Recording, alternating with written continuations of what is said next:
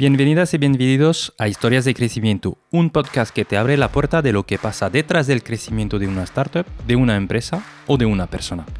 Mis invitados nos cuentan a ti y a mí, sin bullshit, cómo han superado sus retos, pero también cada bache y cómo han gestionado todas las emociones que se encuentran por el camino.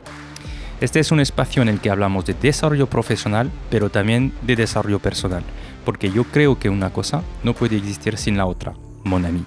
Soy Jean-Noël soy cofundador de growthhackingcourse.io, una escuela que enseña con la metodología de growth a acelerar el marketing digital y las ventas, y también a sacarle partido a la inteligencia artificial y ChatGPT, para dejar de perder tiempo con tareas que ya puede hacer por ti y obtener más ingresos. Y soy Growth Mentor. Acompaño proyectos B2B o SaaS que quieren a través de nuestra experiencia de más de 10 años y más de 500 experimentos acelerar su crecimiento. Estoy aquí para enseñarte la verdad que hay detrás de los negocios sin trampas ni cartón. ¿Estás preparado? Arrancamos. Qué ilusión tener como invitado a Víctor Juárez, cofundador y CEO ah, de mi tienda de arte y Crafterier. Hola Víctor. Buenas, Jan, ¿qué tal? Encantado de estar aquí con, contigo y con, tu audiencia. Muy bien, pues ah, yo también estoy súper contento ah, porque me fascina bastante lo que habéis ah, montado y, va a ser súper interesante de entender este crecimiento que, habéis gestionado. Antes de empezar, esto es como, no sé si haces mucho deporte, pero vamos a hacer cuatro o cinco preguntas para calentarnos y luego arrancamos fuerte. oye, ¿de dónde eres y dónde estás viviendo? Eh, soy de León y después de pulular por el mundo, pues vivo en León. León, España, para aquellos que... Sí. Eso. Ah, oye, de los productos que estáis vendiendo, ¿hay algunos que utilizas mucho? ¿Tú eres de manualidades y de arte? No, no, para nada. Me he criado, he nacido en una casa de eh, gente que hace cosas, pero no, quizás porque lo he tenido desde muy pequeñito eh, todo este tipo de productos de material artístico y manualidades en torno a mí, pero no, no hago no hago, no hago nada.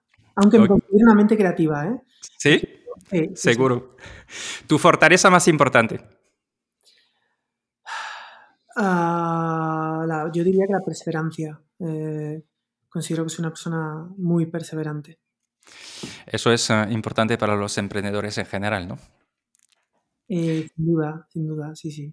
¿Cuál es el riesgo más importante que has tomado? Uf, estas son para calentar, ¿no? Así directo, sin... Sí, son las pequeñas.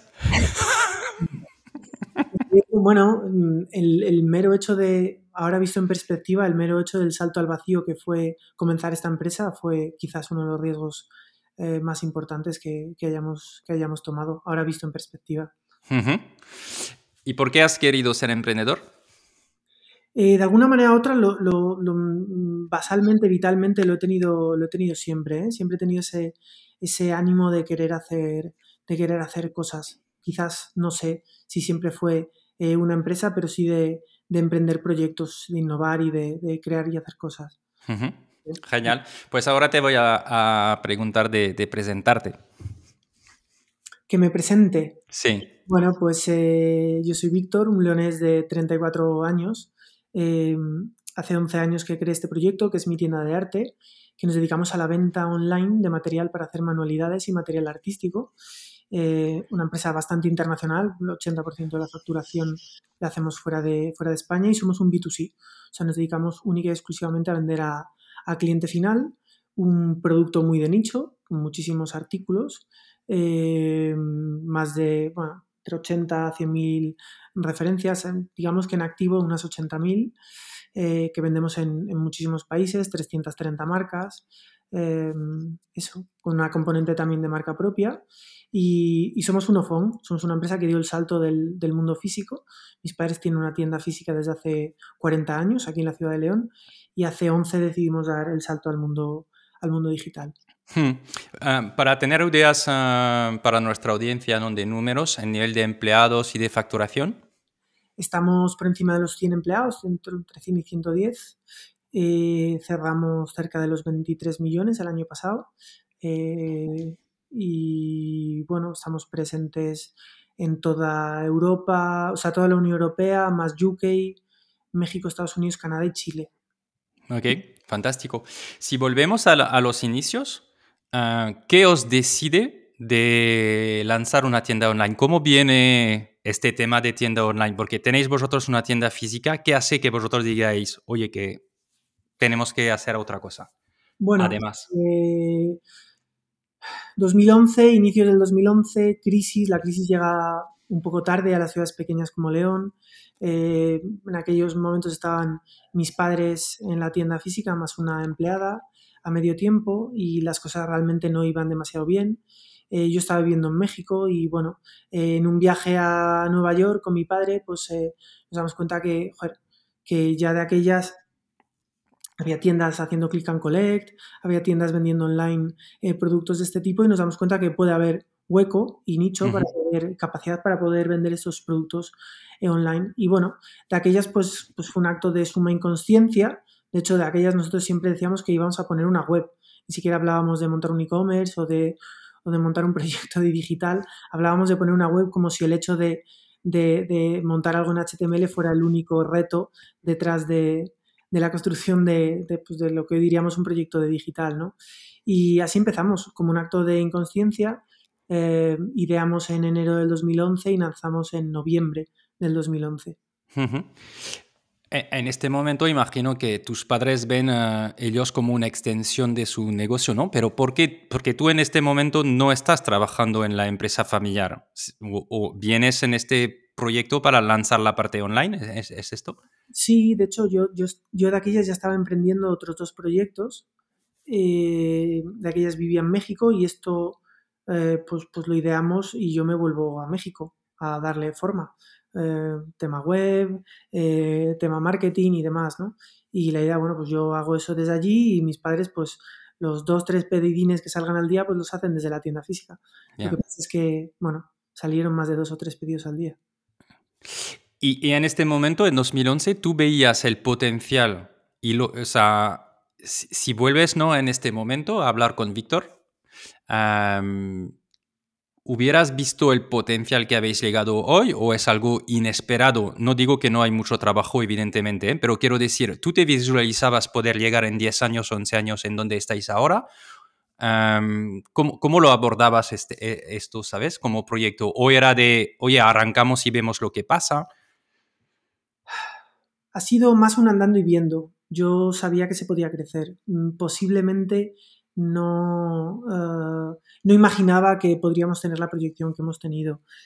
Mm, tampoco soy una persona que se visualice, o sea, yo no, no, yo no me he hoy a las 7 menos cuarto de la mañana pensando que de aquí a 10 años voy a estar no sé dónde haciendo no sé qué o habiendo logrado no sé qué, ¿no? Eh, me gustan más bien los objetivos a corto o a medio, hay que tener visión a medio largo, pero tampoco cegarse ni por los sueños ni por los proyectos, ¿no? Entonces no, no, sé muy bien en qué creíamos hace, hace 11 años. ¿Que sabíamos que había potencial de hacer más cosas? Sí. ¿Hasta dónde? Pues no lo sé.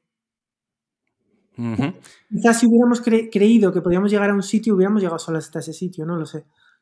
Vale, y entonces arrancáis, em, por lo que, que, he visto, ¿no? Preparando eh, esta conversación, arrancáis, esto empieza a crecer lo hacéis desde eh, vuestra casa, ¿no? los envíos y los pedidos y, hay un momento o esto eh, empieza a superar, ¿no? Y que tenéis que, organizaros distintamente, ¿no? O sea, en realidad en esos 11 años, ¿cuáles son las distintas fases que ves uh, importantes? La fase clara, que es la de la fase tienda. La fase tienda es, abro el ordenador en la tienda, miro a ver si entró uno, dos, tres pedidos, los pedidos y los meto en una caja y los empaqueto, les pongo un precinto y los llevo a correos. Esa es la fase tienda. Sí. De la fase tienda pasamos a la fase casa. Eh, y dentro de la fase casa hay dos fases. Eh, la sin empleados y la con empleados. nosotros llegamos a facturar mucho dinero sin empleados. Eh, hasta tal punto que no es hasta, no es hasta febrero del 13 nosotros empezamos en noviembre del 11 hasta febrero del 13 que entra el primer empleado eh, de fuera de la familia a casa. Y cuando nos vamos en junio del 14 de casa éramos 8. O sea, desde febrero del 13 hasta junio del 14 contratamos ocho personas en la empresa. Eh, aquello era la hostia. Eh, entonces, esa, fase pre-empleados y post-empleados. Después, en junio del 14, nos vamos a una nave. Desde junio del 14 hasta mayo del 16. No llegamos a cumplir los dos años.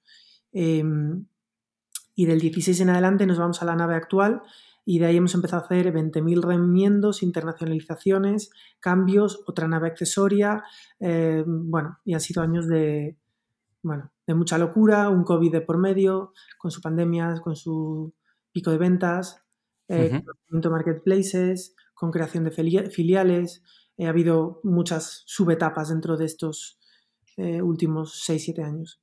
Okay. Y, la venta en España entiendo que es ah, en los primeros años, ¿no? Porque decías que vendéis un 80% fuera de España actualmente, ¿es esto? Proyecto internacional nace en el 15, con Francia e Inglaterra. En el 15 lanzamos internacional, es decir, ya llevamos 7 años vendiendo fuera de España, 7-8 años vendiendo fuera de España. ¿Y cuál ha sido clave entonces al principio, en esas etapas, si decimos ah, antes de internacionalizar? ¿Qué ha sido clave para conseguir este crecimiento y facturar tan rápidamente? Eh, la palanca internacional ha sido clave. O sea, ha sido simplemente, pues ha sido súper, súper importante. Eh, mm, ha habido una componente de muchas cosas. Yo creo que una de las principales ha sido no ocultar que somos españoles, ¿vale? Pero, pero hacerle lo más local al cliente. Las cosas, es decir, atención al cliente nativa, teléfono local del país, eh, redes sociales del país y bueno, no ocultar que envío desde España, que somos españoles, pero que cuando te descuelguen pienses que estás llamando a París o a Londres, eh, que eran nuestros inicios, ¿no? Eh, yo creo que esa fue una de las claves que tuvimos clarísimas del principio, ¿vale? Nada de, de, hacer ñapas o remiendos intermedios, ¿no? y, y, eso tú crees que viene de vuestra experiencia del offline? Es decir, la atención que tienes una tienda ¿Habéis intentado de, repercutir esta experiencia en el online? sí y no, ¿vale? O sea, em, por supuesto que hay un know-how muy importante en el hecho de que mi madre, que es la que está hoy en día, la que sigue hoy en día trabajando en la empresa, pues lleva 40 años siendo tendera. Evidentemente hay un conocimiento del retail, del ser tendero de toda la vida muy importante, ¿vale? Em, pero el mundo digital tiene componentes que lo hacen diferente y que no son perfectamente homologables a lo que sería el, mundo físico, ¿no? Y luego porque eh, escalar el conocimiento del producto en un equipo de atención al cliente digital es, diferente y es distinto. Y porque hay una componente de la gestión de las operaciones y de la gestión logística eh, que son muy diferentes a, las de una tienda, ¿no? Hmm. Eh, yo siempre digo que para mí que un e-commerce son dos patas, ¿no? La del conocimiento del producto, del mercado, del cliente, de sus necesidades, que da igual en el mundo físico y en el mundo online, eh, conocer esa cadena de proveedores, cómo comprar, bla, bla, bla. Y luego está la gestión específica del canal, la de conocer cómo es la operación digital, cómo es el marketing, la atracción de los clientes, los envíos, la logística, em, toda esta parte de escalabilidad digital. Entonces, hay una pata que teníamos, quizás no profesionalizada, porque no deja de ser una tienda facturando ciento y pico mil euros al año, y otra pata clave, que era la del, la del, mundo, del mundo online, que esa la hemos aprendido, no sé muy bien cómo, por, el camino. Vale. Y, la pata, es interesante lo que dices. ¿Cómo trasladas este conocimiento? En, lo voy a un poco hacer un esquema, ¿no? Pero de este conocimiento de tu madre, ¿cómo lo consiguéis vosotros pasar a mucho más personas cuando, cuando crecéis? Para mí es un tema de cultura. Más que el qué es el cómo, ¿vale? O sea, yo creo que es más importante cómo generas una manera de hacer las cosas propia, que te identifica como empresa, que te identifica el equipo que, que al fin y al cabo es el que el que habla en el día a día con el cliente, el que gestiona el día a día con el proveedor, con todo el mundo. En el cómo es donde está esa, diferenciación. Eh, y es un cómo que se ha ido desarrollando con el tiempo. Tiene una componente de cómo entendíamos que tenía que ser la empresa y hay otras cosas que ha sido prueba y error, ¿no? Mm, Pero, por ejemplo, cuando ficháis talento, ¿no? Mm, Habéis pasado de, vamos a decir, de 2, 3 a, a 100. Tú buscas personas que ya tienen conocimiento en el mercado y en los productos que estáis vendiendo o los vais a formar en esto. es muy difícil encontrar gente que sepa del producto. Por eso. Sí Mm. que, sí que nos hemos topado con gente que conoce del producto, pero no tenemos mucha gente que conozca el producto.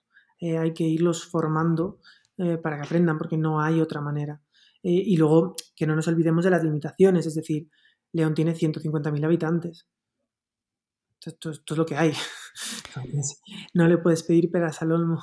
Y, y entonces, am, hoy sois 100, ¿estáis todos en León o tenéis ya... Hay media docena de personas en teletrabajo, pero muy poquito. Vale, ¿y cómo, cómo es de fácil y qué habéis encontrado? ¿Podemos aprender algo de cómo sabe- habéis traído ah, talento o lo encontráis en León o lo traéis a León? ¿Cómo, cómo habéis desarrollado esta parte?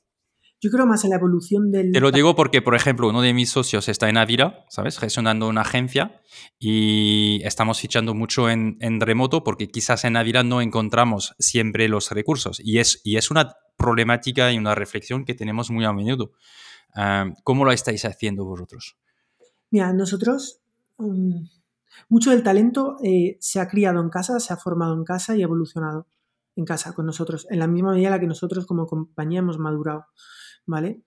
Eh, a mí la atracción del talento de fuera me parece complicado porque eh, yo vivo muy bien en León, hay calidad de vida, lo que quieras, pero no es la ciudad más seductora para, para atraer talento. O sea, no estamos, o sea, no somos Barcelona. Yo no tengo la playa enfrente, no tengo el clima mediterráneo, no tengo una ciudad cosmopolita. Es que León es lo que es. Entonces, eh, cuando quieres traer gente de fuera o, o, tienen algún arraigo por la ciudad o les generas algo que, les enganche con esto o las probabilidades de que mañana se vayan a otro León del mundo son muy altas, ¿no? Entonces, eh, creo más en, en, evolucionar el talento desde casa y quizás darle capacidades digitales a talento formado, pero que venía de otras áreas de conocimiento o de otras áreas del mundo de la empresa que no tengan directamente que ver con digital. Y cuando no hay otra manera, cuando no tienes otras posibilidades, porque, porque tal, pues fichar fuera, sobre todo en perfiles tecnológicos y demás, ¿no? Eh, pero en general hemos sido más de una cultura de, hacer las cosas aquí. Eh, para bien o para mal es lo que nos ha permitido llegar un poco donde estamos y no sé, yo creo que cuando las cosas se hacen a nivel interno y además con gente que está toda junta en un mismo espacio, uh -huh. pasan cosas diferentes y el conocimiento queda, queda dentro y la fidelidad de ese trabajador para con la empresa creo que es mayor. No sé, es, es no sé. No okay. sé. Y al nivel de organización, sobre 100 personas, ¿nos podéis decir a nivel de departamento cómo, cómo estáis organizados, más o menos? Bueno, el, nosotros hemos ido profesionalizando esto en los últimos dos años, dos, tres años. Eh, tenemos un comité de dirección que somos siete, estamos mi madre y yo, y cinco personas más que serían un poco ese C-level, uh -huh. eh, que llevan las áreas de tecnología, marketing, operaciones, recursos humanos, finanzas y almacén. Eh, y sobre ellos eh, penden el resto de los, de los equipos, ¿vale? el resto de las personas. Eh, aún así tenemos una, un modelo muy horizontal, eh, con un trabajo pues muy, pues eso, modelos muy horizontales de trabajo donde cada uno es bastante dueño de sus tareas y de sus responsabilidades y reporta a alguien, pero pues con mucha independencia, ¿no? Yo prefiero que los equipos pidan perdón que permiso, ¿vale? Entonces, uh -huh. Un poco en ese modelo hemos ido construyendo, construyendo los equipos de trabajo, ¿no? Ok. A ver si podemos a, ayudar a, a, nuestra audiencia. Es verdad que mmm, vosotros tenéis un modelo súper familiar. Entonces, tus padres tienen una tienda, vosotros habréis uh, una web, como decías, que, que, en realidad es un e-commerce, pero rápidamente este, es, es, esto crece, ¿no? Y entiendo que tú estás al mando de la, de la parte uh, online y, y, te juntas al proyecto. ¿Cómo reorganizáis uh, la estructura o las acciones Uh, al nivel familiar y cuáles son los retos de organizar esto ¿no? Al nivel familiar de algo que viene existiendo, pero lo que pasa es que lo que lanzáis de nuevo, pues multiplica rápidamente por 6, 10 y, ahora imagino que ni, ni, será por 100. ah, lo que existía. ¿Cómo os habéis organizado? ¿Podemos ayudar a otras empresas familiares o a otras familias a, pensarlo y organizarlo? Para mí el reto, el problema, el, gran challenge ahí es ideológico. Es eh, cómo entiende eh, una parte y otra que tienen que ser las cosas, ¿no? Em, vuelvo con el tema, nosotros estamos en León, esto es tierra muy conservadora, mm, donde cuesta endeudarse, donde en mi casa han sido autónomos toda la vida, pero ha sido un, negocio de autoempleo. Sí, vale, teníamos una empleada, pero es un negocio de autoempleo, autónomos, em, autoempleo. Y, y, pensar en grande, pensar en endeudarse, pensar en crecer, eh, tener un poco esa, esa, ambición internacional, pues es, complejo. Em, digamos que durante mucho tiempo nos ha costado salir del cascarón y creernos que, que lo que estábamos haciendo pues era algo, era algo realmente grande. Eh, nos ha costado muchísimo pues tener esa, esa, esa mentalidad, ¿no? Eh, ese ha sido para nosotros el, gran reto. Es como cultural, ¿vale? Más entre, entre, las, entre, entre entre las diferentes partes de la empresa, ¿no? ¿Cómo nos organizamos? Pues, pues, pues eh, nosotros hay un día donde nos dice Hacienda no podéis seguir siendo autónomos porque facturáis muchísimo, creamos una SL a partes iguales, eh, mi padre, mi madre, mi hermana y yo, trabajamos en la empresa solo mi madre y yo, em, y bueno, eh, con, con, poco, mm, sin protocolo familiar, sin un consejo de familia, sin ningún protocolo de ningún tipo y bueno, eh, tratando de hacer con buena fe todo. Es complejo. O sea que habéis decidido de dividir entre cuatro, ¿no? El, capital es lo que estás diciendo, ¿no? Sí. Y, y, sois dos a estar al mando, de, bueno, tú estás al mando y, y, tu madre, ¿no? Que, que mm, ok. Y esto en el desarrollo de la empresa, ¿cómo, cómo, lo ves a, futuro? Porque lo, lo, que está pasando es que estáis creciendo de manera eh, impresionante, o sea, enhorabuena. Podéis ser, vais a ser una empresa ¿no? internacional con un volumen y, y, al final sois dos dentro trabajando, ¿no? ¿Esto no, no crea uh, fricciones o conflictos? Sobre el valor que puede o sea, mm, ¿cuánto puede valer mi tienda de arte en 5 o 10 años, no? Son las mochilas, lo voy a responder políticamente correcto, son las mochilas que trae la empresa familiar. Para las malas todo el mundo arrima el hombro y para las buenas también. Entonces, bueno, yo creo que es parte del peaje, mm, son así las cosas y creo que lo mejor que se puede hacer es aceptarlo y ya está porque el domingo hay que comer en casa con la familia y ya está. Y eso es, entonces, ¿el domingo se habla del negocio o se habla de otras cosas? ¿Cómo lo gestionáis esto también? Ah, la empresa se mete mucho en la familia. La empresa se mete mucho, mucho, mucho, evidentemente. Evidentemente, claro. Sí, sí. Ok. ¿Y, y, lo, lo, vivéis todos bien? ¿O a veces es pesado? ¿Necesitáis ah, encontrar huecos donde desconectáis y os vais y pensar en otra cosa? ¿Cómo lo gestionas esto? Quizás haría falta más huecos, eh, quizás eh, seguro, haría falta más huecos donde la empresa no se metiese en, la vida del día a día de la, de la familia. Evidentemente luego cada uno tenemos nuestra vida y demás y tratamos de desconectar como podemos, pero en, el, en lo que es la dinámica familiar está muy, muy metida la empresa. Hmm.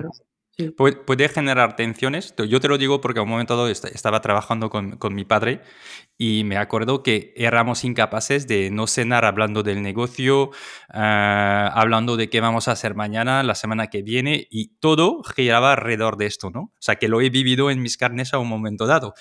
Y, y, es verdad que a veces decías, por una parte me mola, me, está guay porque tenemos buenas relaciones, pero por otra estamos 100% focalizado en el tema del negocio, ¿no? Mm, me suena esa historia. me, quiere sonar un poquito, me quiere sonar un poquito, sí, sí. Vale. ¿qué, le dirías a alguien que quiere lanzar un e-commerce ah, sobre cuáles son los pasos, cuáles son los retos basado en tu experiencia y qué deberían cuidar y en qué momento, vamos a decir, se puede ver que hay un product market fit, ¿no? O sea, ¿cuál es tu experiencia respecto a emprendedoras y emprendedores que te piden de que te dicen, oye, yo quiero montar un e-commerce? Bueno, lo primero de todo es que, que, mm, hay momentos y momentos y nosotros tuvimos la suerte de llegar un poco pronto, pero, pero, pero pudimos coger una, una ola que venía de subida. Evidentemente el e-commerce sigue subiendo, eh, pero hay un problema y es que somos muchos para comprar tráfico, eh, para pagar marketing y hay unos presupuestos impresionantes porque hay grandes B2Bs y grandes actores y players de Love que, tienen unos presupuestos brutales para invertir en digital porque han llegado tarde, ¿no? Entonces, em, yo lo primero de todo es que, em, sería cauteloso porque con moderación, es decir, las cosas están, las cosas están complejas en el, en el ecosistema digital, ¿vale? Eh, no, no, es ese, ese boom del pasado, aunque el e-commerce siga creciendo, ¿no?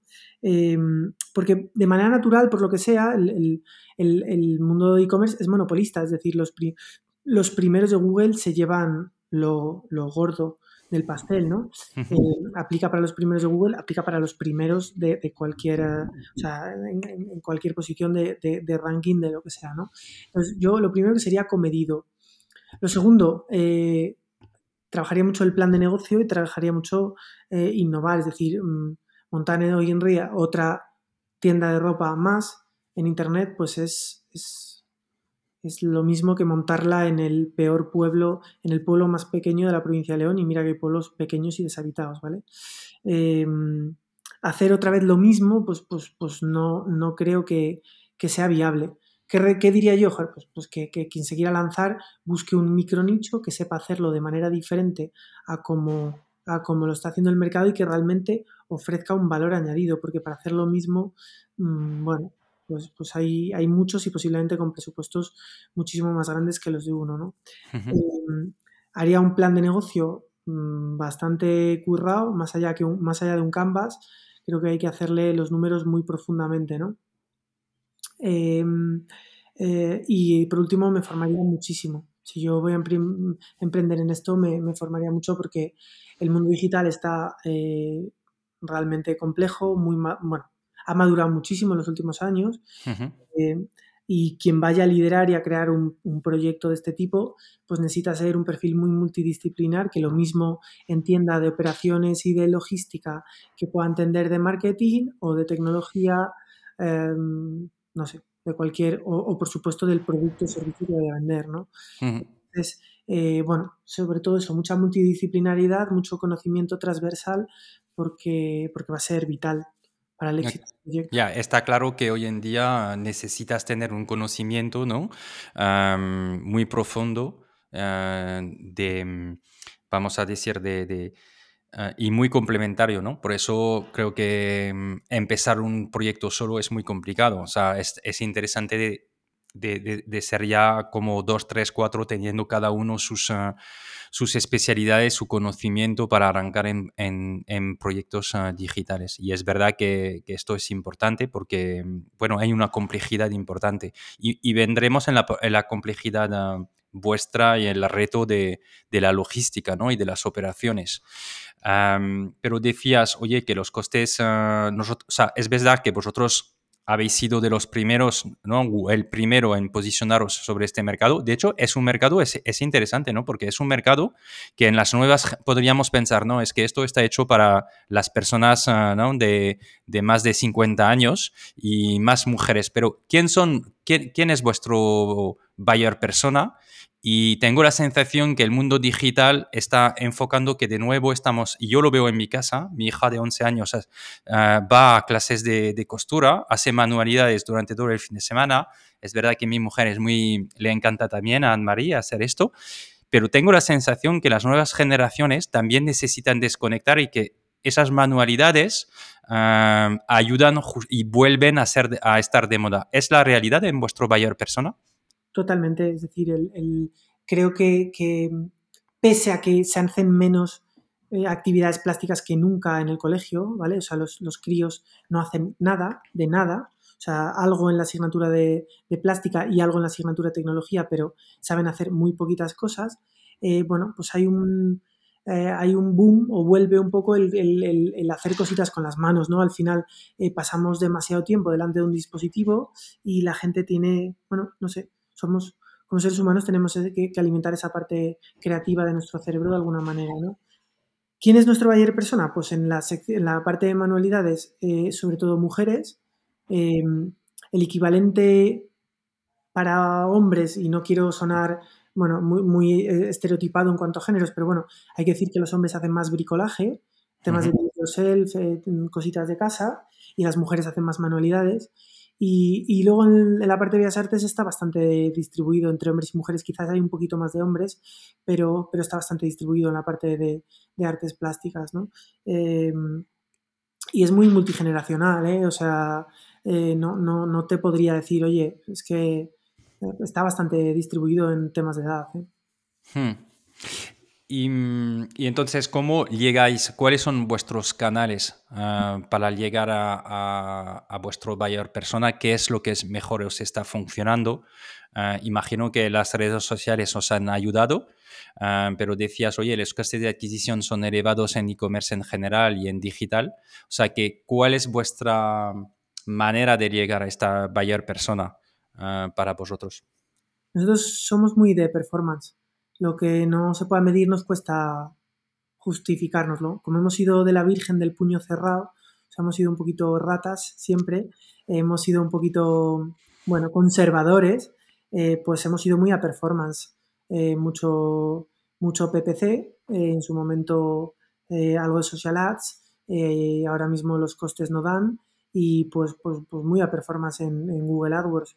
Y luego a nivel de marketing hacemos de todo, o sea, todología pura y dura, un poquito de todo. Eh, un poquito de todos los canales que hay que tocar en el mundo digital, pues desde, desde influencers hasta afiliación, pasando por redes sociales eh, y demás, un poco de todo. Hmm. ¿Y, ¿Y, qué os funciona mejor? ¿Qué dirías que si tuvieras que realmente elegir? O sea, primero, ¿puedes elegir o es un poco de todo que te funciona y eso, eso significa que no puedes cortar nada? Pero en general hay un canal que, que, te permite realmente de crecer. ¿Ha sido vuestro caso o no? Bueno, nosotros cambiamos mucho del, del cliente recurrente, ¿vale? O sea, esto no... O sea, nosotros vendemos algo que quien tiene eh, la afición de hacer cosas, del tipo que sea, mmm, bueno, pues más que menos compra necesita ir haciendo cosas a, lo largo del año, ¿no? Sí, hay una tasa de repetición. Imagino que vosotros, una vez que habéis captado si la experiencia es buena, yo voy a volver y a comprar. Que eso es una ventaja para comprar tráfico porque no sé si sois rentable desde, la, primera compra o no. Desde la primera compra. Solo tenemos algunos productos muy caros que son máquinas que requieren accesorios, que aplicamos la del modelo de la impresora que, que te dejan la impresora barata para que compres cartuchos, pues bueno, pues parecido en máquinas que se utilizan para manualidades, ¿no? Pago mucho a nivel de captación y gano con los accesorios y el consumible que necesitan las máquinas, ¿no? Salvando esto, eh, todo el cliente general que nos compra es rentable desde la primera compra, siempre. Ok, pero esto significa que en realidad entonces, ¿cuáles son los, ah, las limitaciones para crecer? Porque si eres rentable en la primera compra... ¿Eh? ¿Perdón? Tamaño del mercado. Tamaño del mercado. Sí, pero mira, estaba mirando, hay una, no sé, o sea, seguramente lo has visto, ¿no? Hay una empresa, una startup eh, americana que acaba de levantar, o que ha levantado el año pasado 50 millones, ¿no? Que se llama Papier, que está orientado más a agendas, a, este mundo de, la posibilidad de, de personalizar tus agendas y todo esto. Y ellos hablaban de un mercado, ah, de hecho lo tengo ahí, ¿no? De, estaba mirando y mm, papier.com, no sé si, si te suena. Ah, bueno, son de Londres y han levantado 50 millones y hablan de un mercado de 200 billones, ¿no? Ah, sabiendo que no están ofreciendo todo lo que ofrecéis vosotros, o sea, están muy en un, en un, en un nicho. Para nada, en un nicho que es más market, ¿vale? O sea, las posibilidades de llevar, sí, o sea, acabo de abrir la, la, web, las posibilidades de llevar una agenda y de organizarse en papel, que por cierto es una tendencia que vuelve muy fuerte, o sea, es una tendencia que vuelve muy fuerte. De hecho, eh, bueno, hay un segmento de gente que está utilizando la agenda en su bolso, muchas mujeres como un complemento de moda más, ¿vale? vuelve la agenda premium. Eh, una agenda es, es un más market. Hacer cosas un poquito más complejas con las manos, aunque incluyan papel, ya no es para todo el mundo, ¿vale? Em, entonces, yo no diría que el tamaño del mercado nuestro eh, tiene esas cifras. Aún así, te diré em, que nuestro mercado en países como Estados Unidos es gigantesco. Para que te hagas una idea, hay una cadena de tiendas solo de manualidades que es la empresa número 27 por tamaño de Estados Unidos. En Estados Unidos. o sea, estamos a 1100, tiendas. 1100 tiendas de, de, de, de, mil, de mil y pico metros la tienda, o sea, tiendas gigantes. O sea, el tamaño de mercado en, en, en algunos países es muy grande. En los países nórdicos, eh, es que tenemos un problema aquí, es que tenemos muchas horas de luz y nos gusta mucho la calle, la cerveza, la piscina y la vida social y la familia.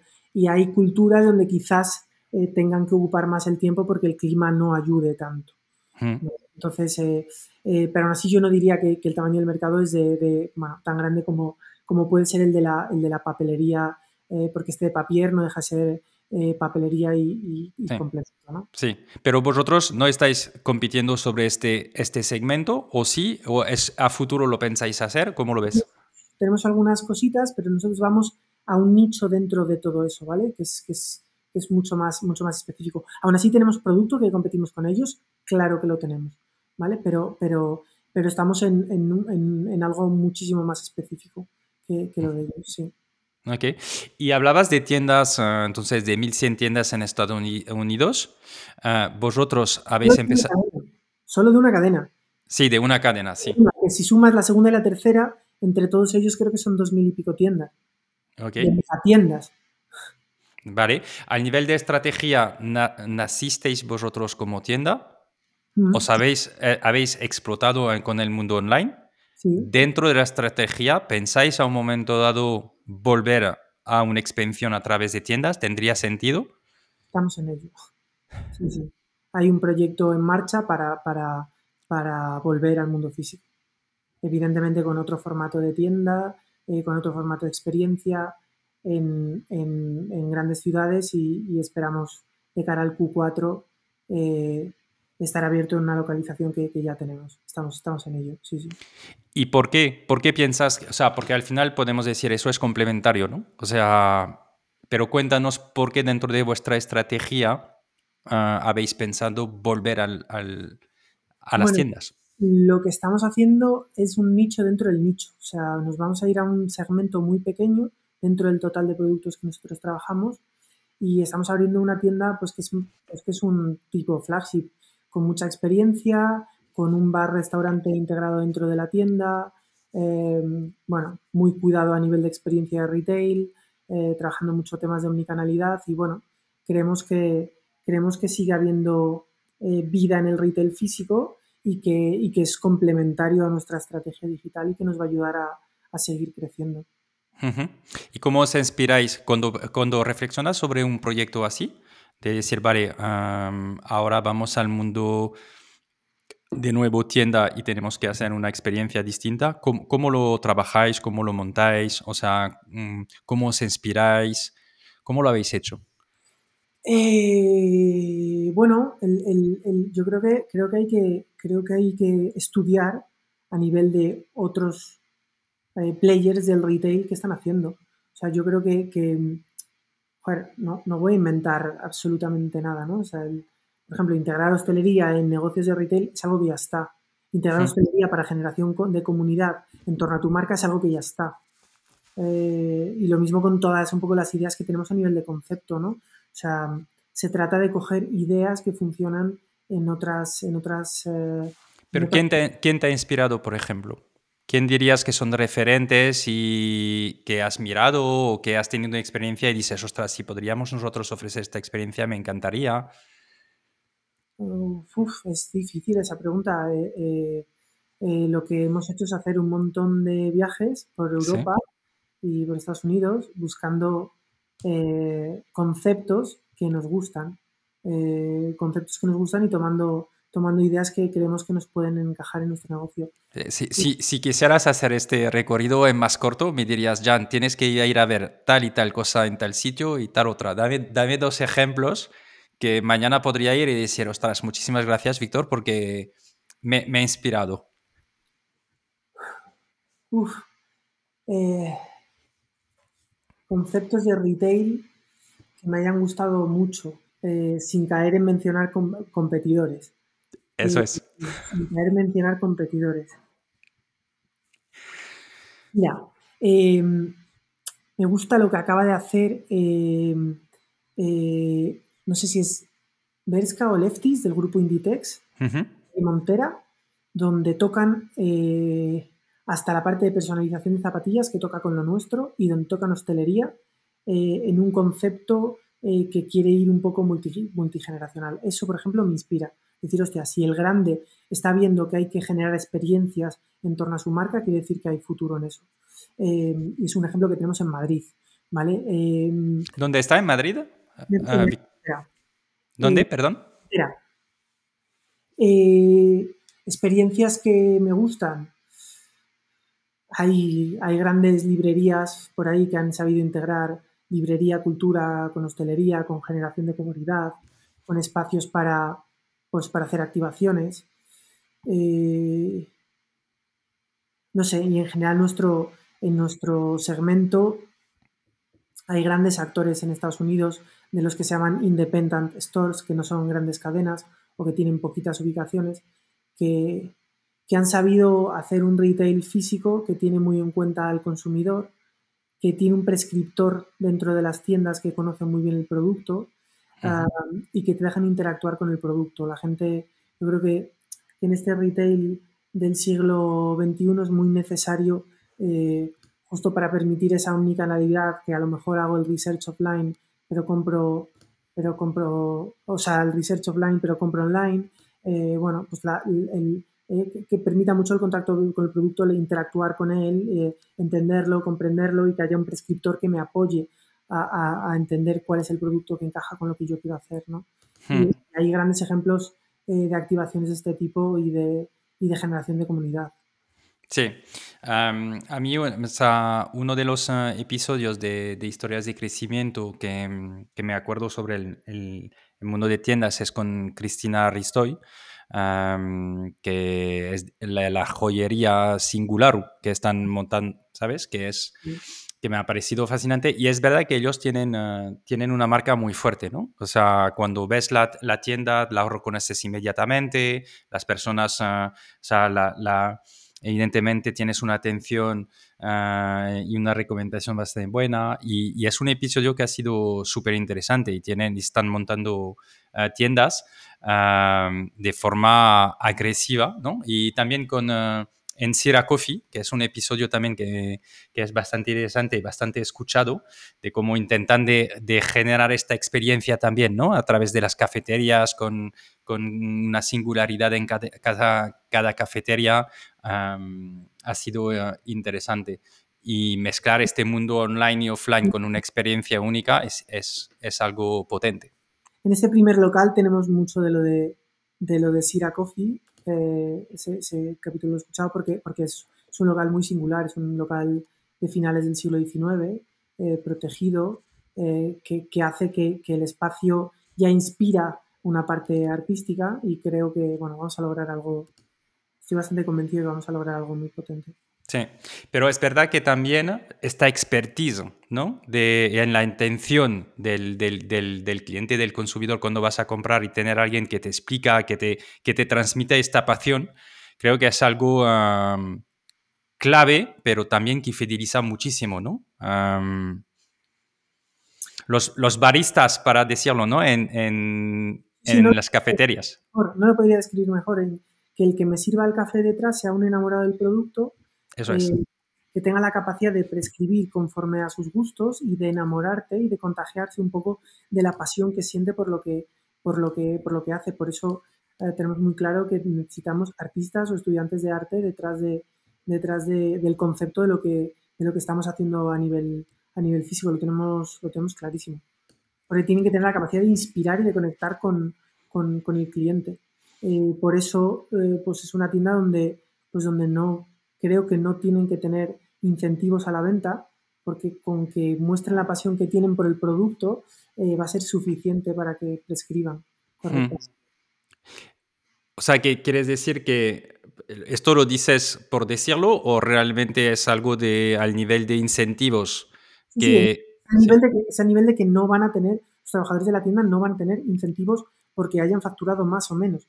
El objetivo no es eh, hacerte un upsell de producto o venderte algo más caro. El objetivo es llévate lo que a mí me gusta, que he probado, que yo esto es lo que uso, porque a mí me enamora, a mí me gusta y te lo transmito con la pasión de esto es lo que yo uso y te lo digo yo que lo he usado, espera que tengo uno abierto y mira, joder, cómo pigmenta, como tal, como cual.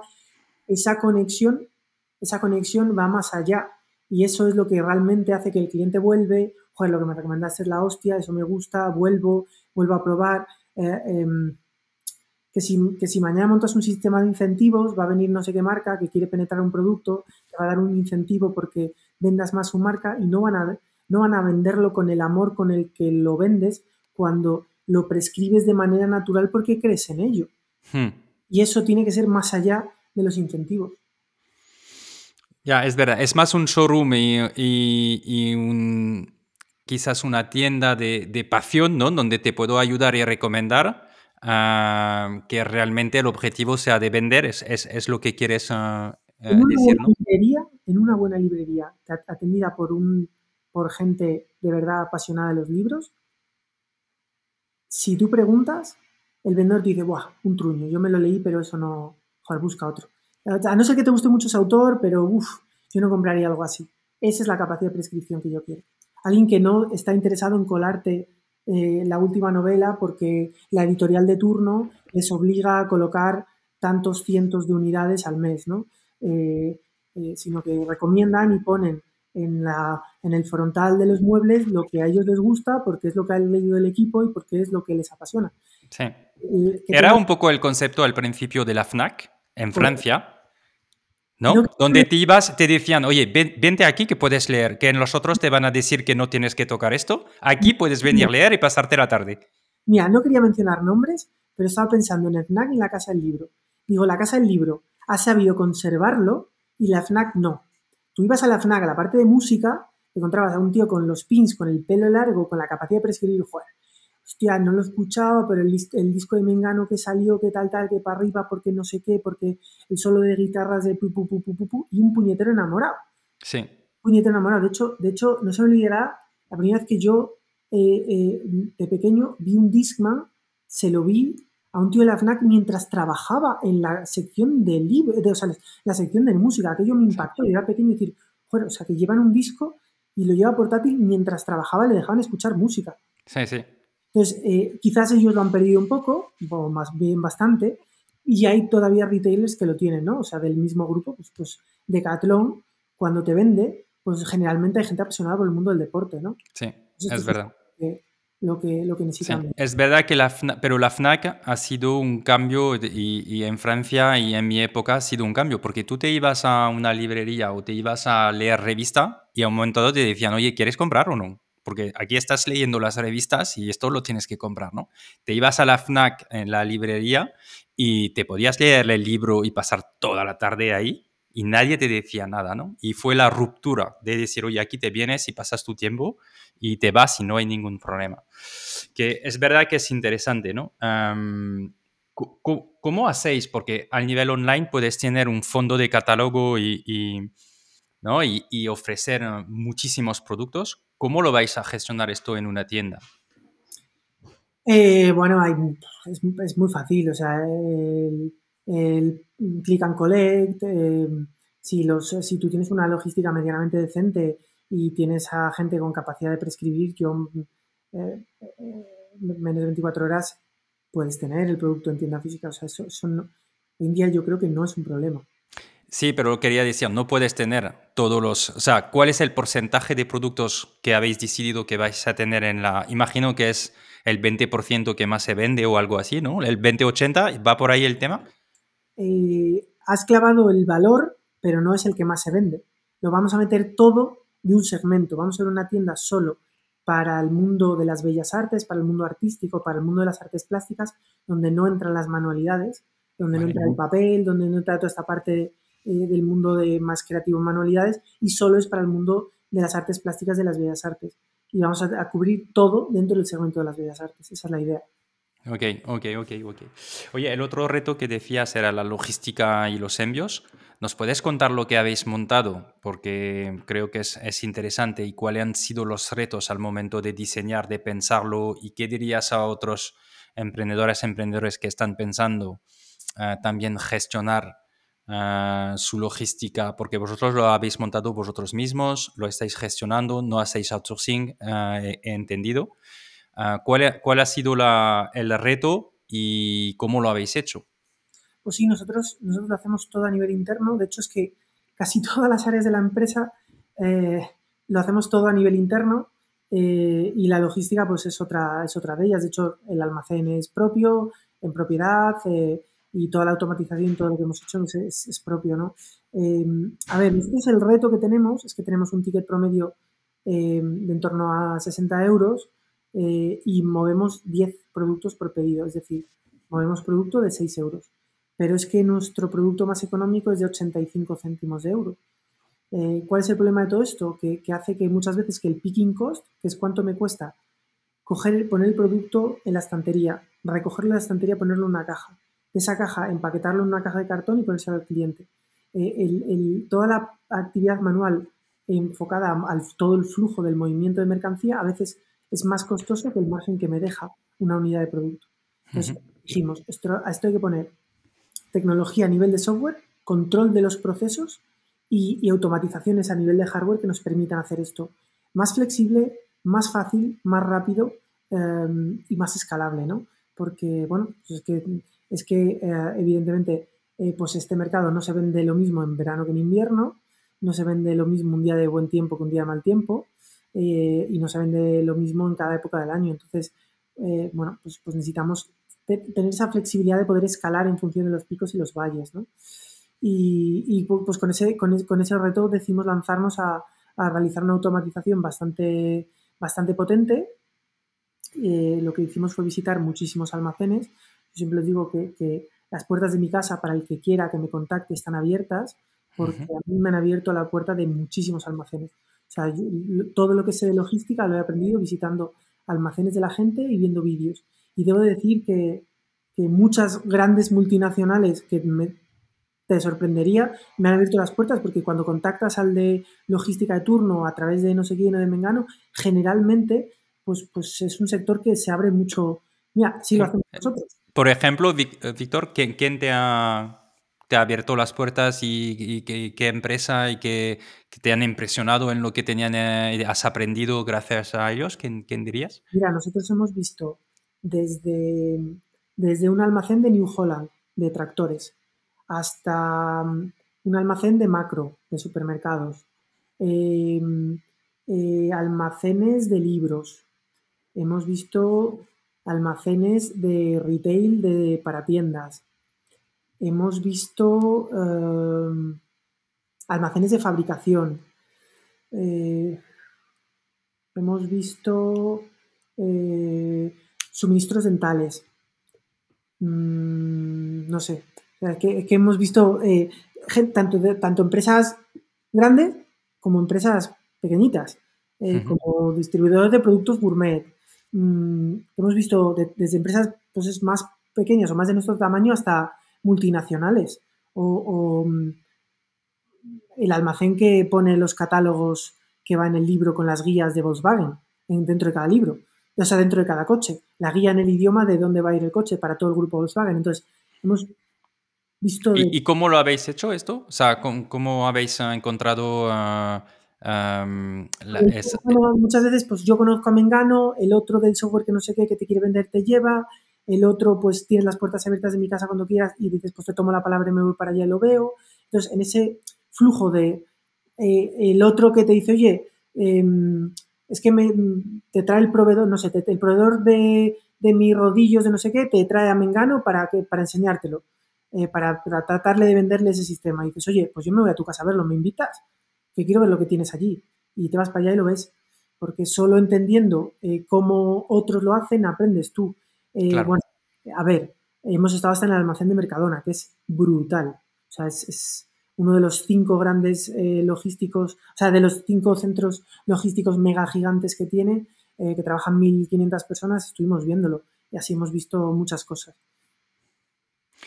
Y, a partir de ahí, ¿cómo habéis montado el, vuestro? Pues con fases. Eh, ¿Cuánto, tiempo en, total se, se, necesita, dirías?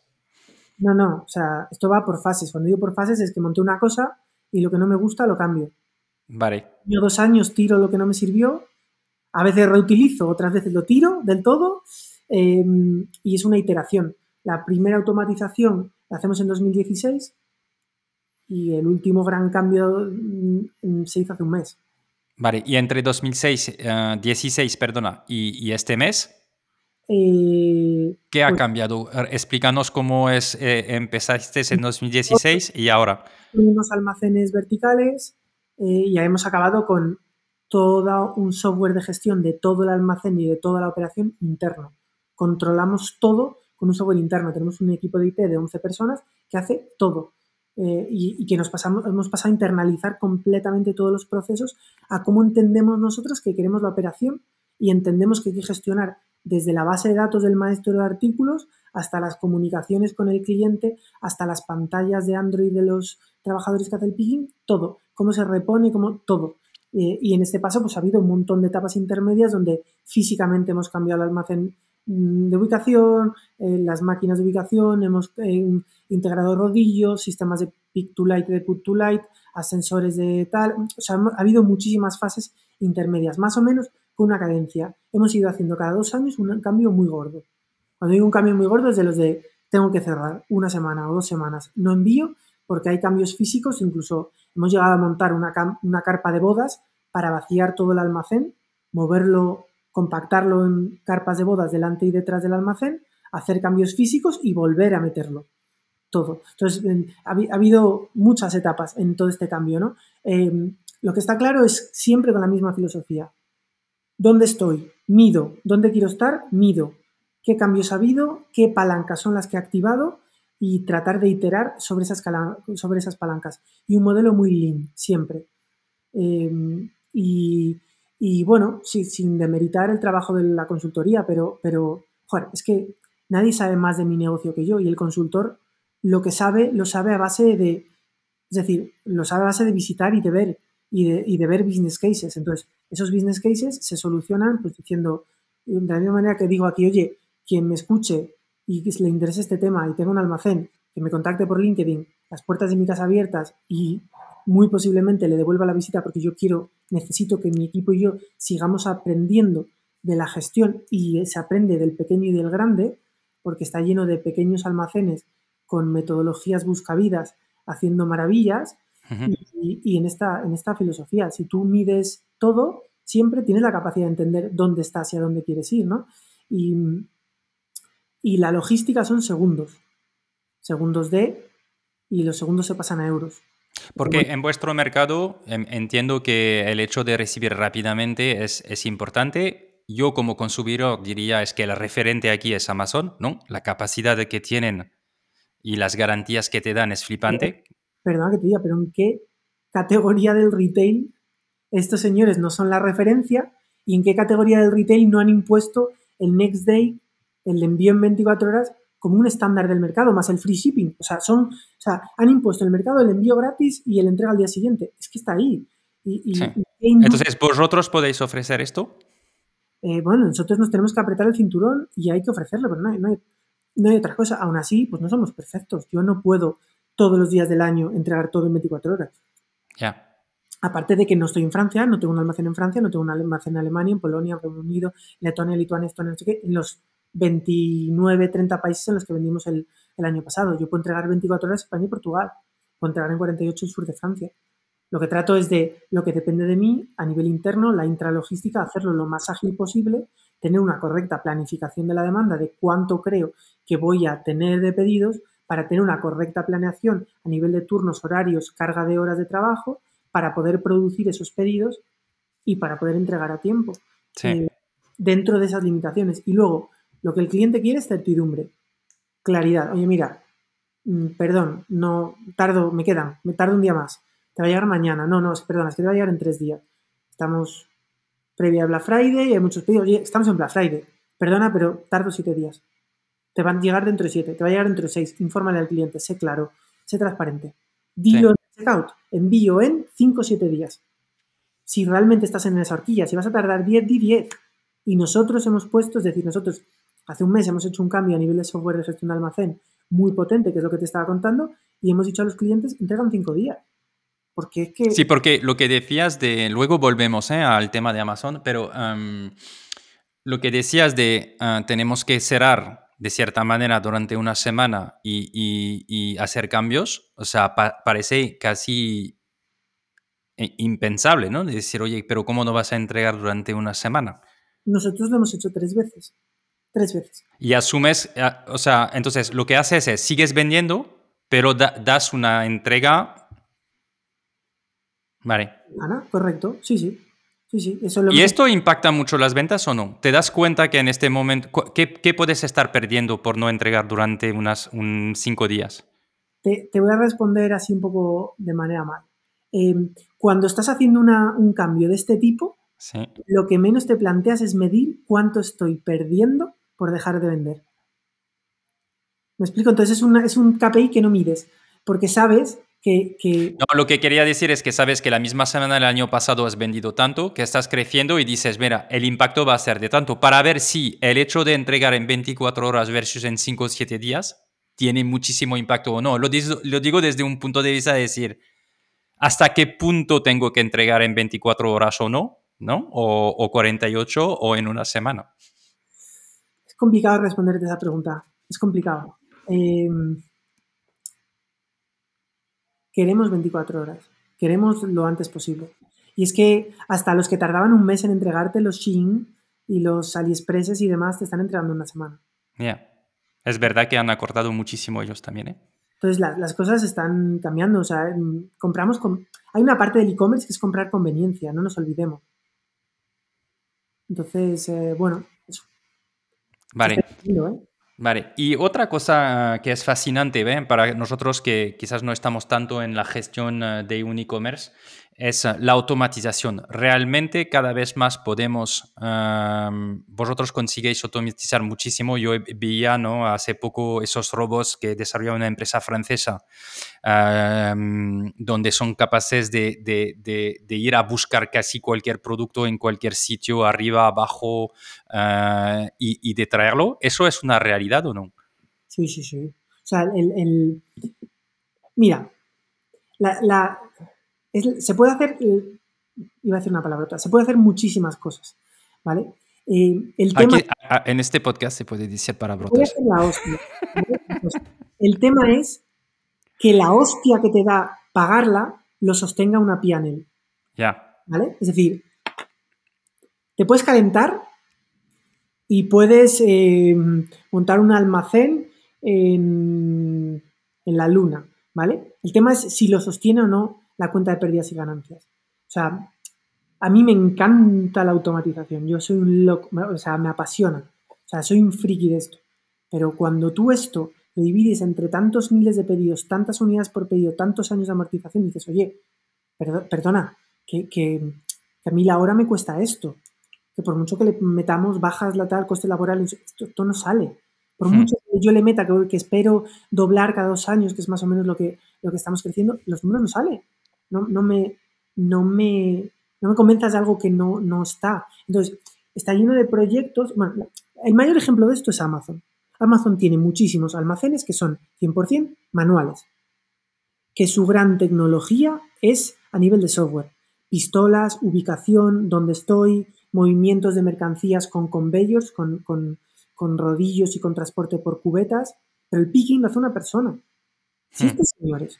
No han automatizado ciertas cosas porque los números no salen. Sí, pero esto te diría que la otra parte ¿eh? de, esto es que conozco una persona que estaba trabajando ahí y me decía es que Prime me mataba porque los objetivos que me daba Amazon de tiempo de respuesta son inalcanzables. O sea, ya por defecto yo sé que no voy a llegar. O sea, estamos entrando en, un tema un poco delicado, ¿no? Pero ella me decía que, que sepas, Jan, que cuando pides en Prime, estás haciendo la vida insoportable a alguien del otro lado de Amazon.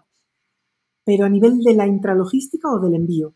Al nivel del estrés y de la, carga de trabajo que genera esto en las personas para conseguir entregar a tiempo en un almacén de Amazon. Me decía, yo lo he vivido durante un mes y he decidido que, que lo dejo de hacer porque esto es insoportable. ¿Qué te contesto a eso? ¿Qué, te, contesto a eso? No, no, lo que quiero decir es que, es que hasta la robotización puede ser también un, un, algo positivo ¿no? en el futuro, que quizás los precios tienen que bajar porque también em, impactan menos las personas, ¿no? Es que me ha medido en flash de la persona que, que estaba conmigo diciéndome, es que, es que, porfa, cuando no lo necesitas, no lo pides en, en, un día. Que al principio, te voy a ser súper honesto, como consumidor, al principio decía a toda la familia, cuando no lo necesitamos, no, no pedimos la entrega el día siguiente. Pero es que luego te vas olvidando, ¿sabes? Y lo pides el día siguiente. Sí, o sea, evidentemente es que, es que nos estamos, nos estamos acomodando a eso. O sea, es que, están, es que, es que tú vas a pedir a Just Eat y, y 45 minutos de espera te parece muchísimo. Ya. Y dices, no, mira, miro en otra aplicación porque 45 minutos no voy a esperar por la pizza. ¿Sabes? Y, y, y es que hace 5 años la única opción que había eran los 45 minutos que te tardaba Telepisa. Es que, que, no había otra opción. Es decir, es que los estándares de mercado se están reduciendo. Es que hablan de entregas en 15 minutos y cosas de estas que estamos locos pero es que la, la, competencia está por ahí. Yo, que nosotros no vamos a entregar en 15 minutos ni demás y, que yo... A ver, que yo sí, porque estamos llegando a temas ridículos, ¿no? Decir, te, te entregan en dos horas cosas que dices, a ver, mm, es que no tiene sentido lo que estamos haciendo, ¿sabes? Al nivel de impacto en las personas, pero el también el medio eh, ambiental, ¿no? De decir, oye, que, que yo no necesito que alguien me vaya a buscar tres cosas para dos horas. Pero bueno, eso es otra temática todavía. Pero estamos entrando en una dinámica de... de, la entrega en dos horas... La entrega en dos horas es súper necesaria. ¿Pero para qué? Para... ¿Para que te condones? Para un, no sé... Bueno, e, ese dos horas es lento, ¿eh? Para condones. Por experiencia.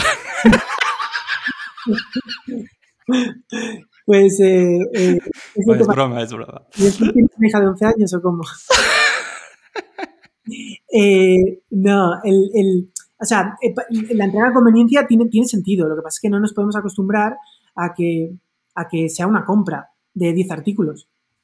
La entrega de conveniencia en poco tiempo tiene que ser el cable de iPhone cuando hmm. estás en un hotel y yo entiendo perfectamente que te cobren 10 euros por el envío y yo lo pagaría una entrega en, X, en 15 minutos. Yo lo pagaría. Pero no es para, para evitarme bajar a la esquina a la tiendita de conveniencia a, comprar un paquete de cervezas. Porque o te las programas o bajas a por ellas, no sé, no, no sé, pero a lo mejor pues un cable de iPhone que no encuentras o a lo mejor determinado producto de farmacia o no lo sé, pero no sé, no sé. Pero vosotros, entonces, volviendo al, al, reto de logística, dando servicios en, en, muchos más países. ¿cómo, lo hacéis para llegar a esos tiempos de entrega? Lo hacemos todo desde León, los tiempos de entrega son lentos. O sea, yo entrego en Alemania en 4 o 5 días, es que no hay más. Es que no hay más, porque la otra opción es volarlo con un impacto ecológico tremendo y con una, o sea, no solo la huella medioambiental, sino con un impacto en el precio brutal. O sea, es que volar producto de no necesidad no tiene sentido. Hmm. Tiene sentido, además que es que no, no estoy volando un iPhone que pesa 300 gramos y vale mil y pico euros. Es que estoy buscando, volando producto que pesa y que tiene un valor bajo. Entonces no tiene sentido volarlo.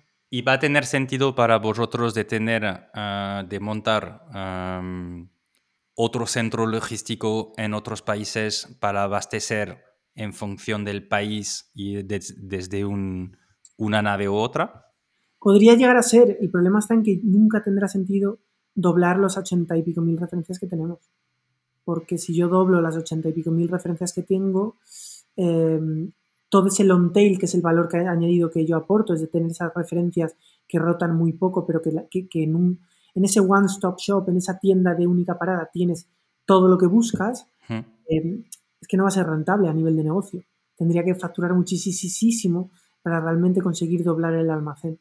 Ya, y no tendría sentido de tener las referencias más importantes en varios sitios y, el long tail en un, único aceptando de esperar más. Podría ser, el problema está en que yo, mi superada, mi producto más vendido, eh, vendo mil y pico unidades al mes. Es decir, tengo una, la distribución está muy abierta. Yo tengo muchas cientos de unidades de las que vendo unas pocas unidades cada mes. Ya. Es complejo. Ok. Volviendo al tema de Amazon. Amazon es un competidor, es una oportunidad para vosotros. ¿Cómo lo abordáis? Eh, eh, y digo Amazon y puede ser eh, otros marketplace, vamos a decir, ¿no? Porque tienen el tráfico, tienen, evidentemente tienen el tráfico, ¿no? podéis vender a través de ellos o, o no. ¿Cómo, ¿Cómo lo abordáis vosotros? Los martes es un competidor y los miércoles es una oportunidad y los jueves depende, a veces un competidor una oportunidad. Dicho de otra manera, es una amenaza sí, pero es una amenaza que mientras estamos aprovechando todo lo que podemos y cuidando de no depender demasiado de ellos, pero que nos está ayudando a crecer. O sea, así directo. O sea, nosotros tenemos una, un cacho de pastel importante de Amazon, una tercera parte, eh, y lo utilizamos eh, pero sabemos que está ahí como, como una posible amenaza, por supuesto. Sí, sí, hmm. somos conscientes. ¿Y la logística usáis logística Amazon cuando vendéis con ellos o eh, entregáis vosotros? Usamos la logística de Amazon por una sencilla razón. Yo he montado un almacén para entregar paquetes de 9 o 10 unidades de producto por paquete, no para entregar paquetes de una sola unidad. Y porque yo no tengo la capacidad de tener ciento y pico fulfillment centers como ellos tienen, muy cerca del cliente. Entonces, eh, tenemos muy poquitas referencias, solo los superas y, entregamos, pues eso, a través de, FBA. Vale, o sea que decías un, un 30% de las ventas van a través de, Amazon. Mm. Y, entonces tienes un equipo gestionando Amazon. Lo digo, o sea, al nivel, nivel de pricing, al nivel de, seguimiento ah, y todo, ¿cómo, os organizáis? ¿Hay un, equipo Amazon? O? Sí, en el equipo de Amazon trabajan 19 personas, 12 eh, personas de almacén, 7 personas de oficina. Eh, un equipo dedicado solo a eso. Y tenéis un Amazon Like, es decir, hay un número 2 que también os está ayudando a crecer en cierta parte del mundo o, ciertos países, o realmente es Amazon y luego vosotros directamente. Eh, tenemos en mente Mercado Libre. Le tengo muchas ganas a América Latina y Mercado Libre será el próximo gran proyecto. Eh, no creo que sea en 2023, pero en 2024 la idea es, eh, bueno, darle fuerte a Mercado Libre. Ok. He, visto que y, explicabas que habéis desarrollado una marca propia. Sí. O sea, hoy, hoy distribuyéis productos y uh, desarrolláis los vuestros propios. me parece interesante, ¿no? De, porque, bueno, los distribuidores en general es lo que siempre han, ido haciendo para tener más margen, uh, ofrecer su propia marca, ¿no? Y, cortar la parte, vamos a decir, de, de marketing que, se necesitan en las marcas. ¿Por qué vosotros habéis decidido de lanzar vuestra propia marca y, cuál ha sido el reto en el desarrollo de una marca propia? Tú lo has dicho, margen. Cuantos menos actores haya en la cadena, eh, menos gente hay que se come un pedacito del margen del producto, más posibilidades tienes de compartir ese margen extra con el cliente, de tener un mejor precio y de tener mucho más margen. Es que no hay más es sencillamente margen eh, y fidelización del cliente. Entonces, eh, retos, pues, pues, pues, muchos. Primero de todo porque no sabemos, no sabíamos desarrollar producto, eh, no sabíamos comprar en Asia, no sabíamos fabricar, no sabíamos hacer packagings, no teníamos las cantidades.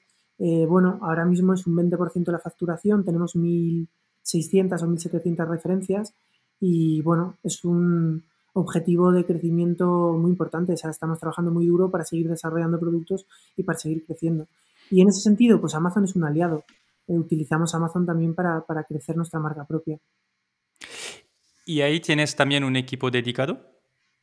Eh, no, no. Fíjate que, que, desarrollo de productos es un equipo multidisciplinar que utiliza eh, diferentes recursos del departamento de marketing.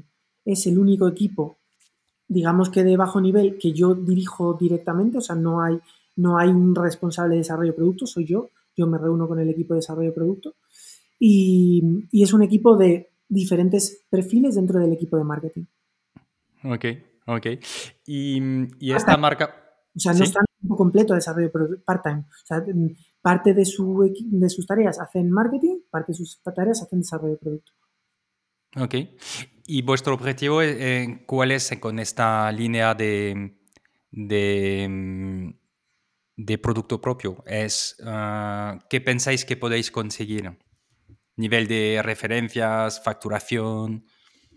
¿Te, acuerdas hace una hora cuando empezamos este podcast que te dije que tampoco me pongo como muchos objetivos a medio? Es verdad. Em, pero pensaba que eso era, era un Joker que ibas a sacar uh, muy pocas veces. Pues, eh, pues, aquí lo sacó. O sea, no, este año crecer. Este año, este año crecer. O sea, crecer y tenemos ahí unos KPIs de, crecimiento por canales de nuestra marca propia y, seguir creciendo. Pero no pienso más allá de este año. Em, sé que tiene que ser una parte importante de nuestro negocio a medio plazo. ¿Cuánto? No lo sé. Ya. ¿Y, esta marca la vendéis en Amazon? Sí. Ok. Porque en realidad vosotros tenéis bastante margen, ¿no? O sea, quiero decir, dentro, o sea, dentro de los e-commerce, o sea, primero he mirado vuestras cuentas y la empresa es rentable. Hmm.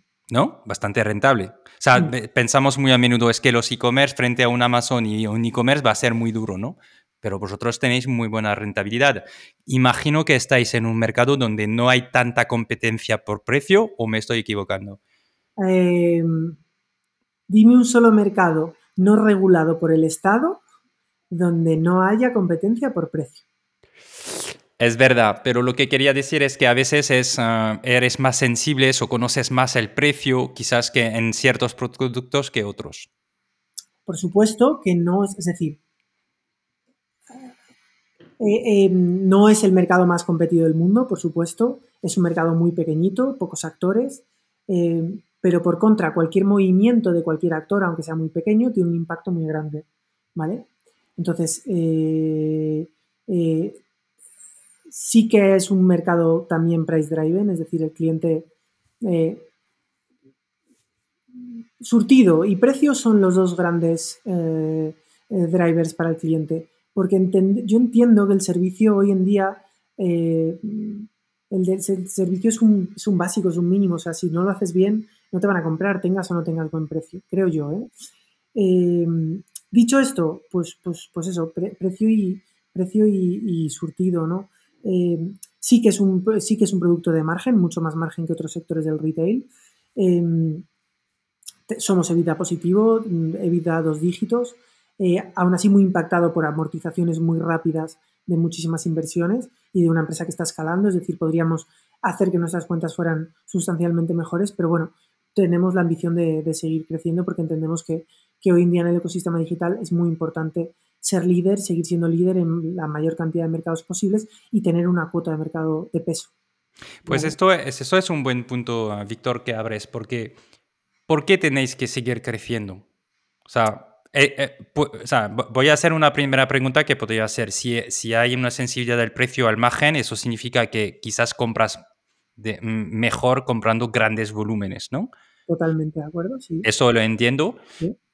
Pero, ¿en qué es tan importante de, de crecer? O sea, si te digo, es súper importante que multiplicas por 5 tu facturación, ¿no? ¿Por qué es tan importante? Porque sois rentables, estáis funcionando, podríais decir, oye, uh, crece. Yo ah, me encanta el crecimiento, ¿eh? me, me, estoy haciendo el abogado del diablo. Pero, ¿y por qué no se crece un 10% es suficiente? Y vivéis mejor, por, por, decirlo de una forma. Vivir mejor está en, más en uno que en, en cómo uno asume, cómo uno gestiona su vida y cómo uno gestiona su empresa que en el crecimiento de la propia empresa que en los objetivos que te pongas.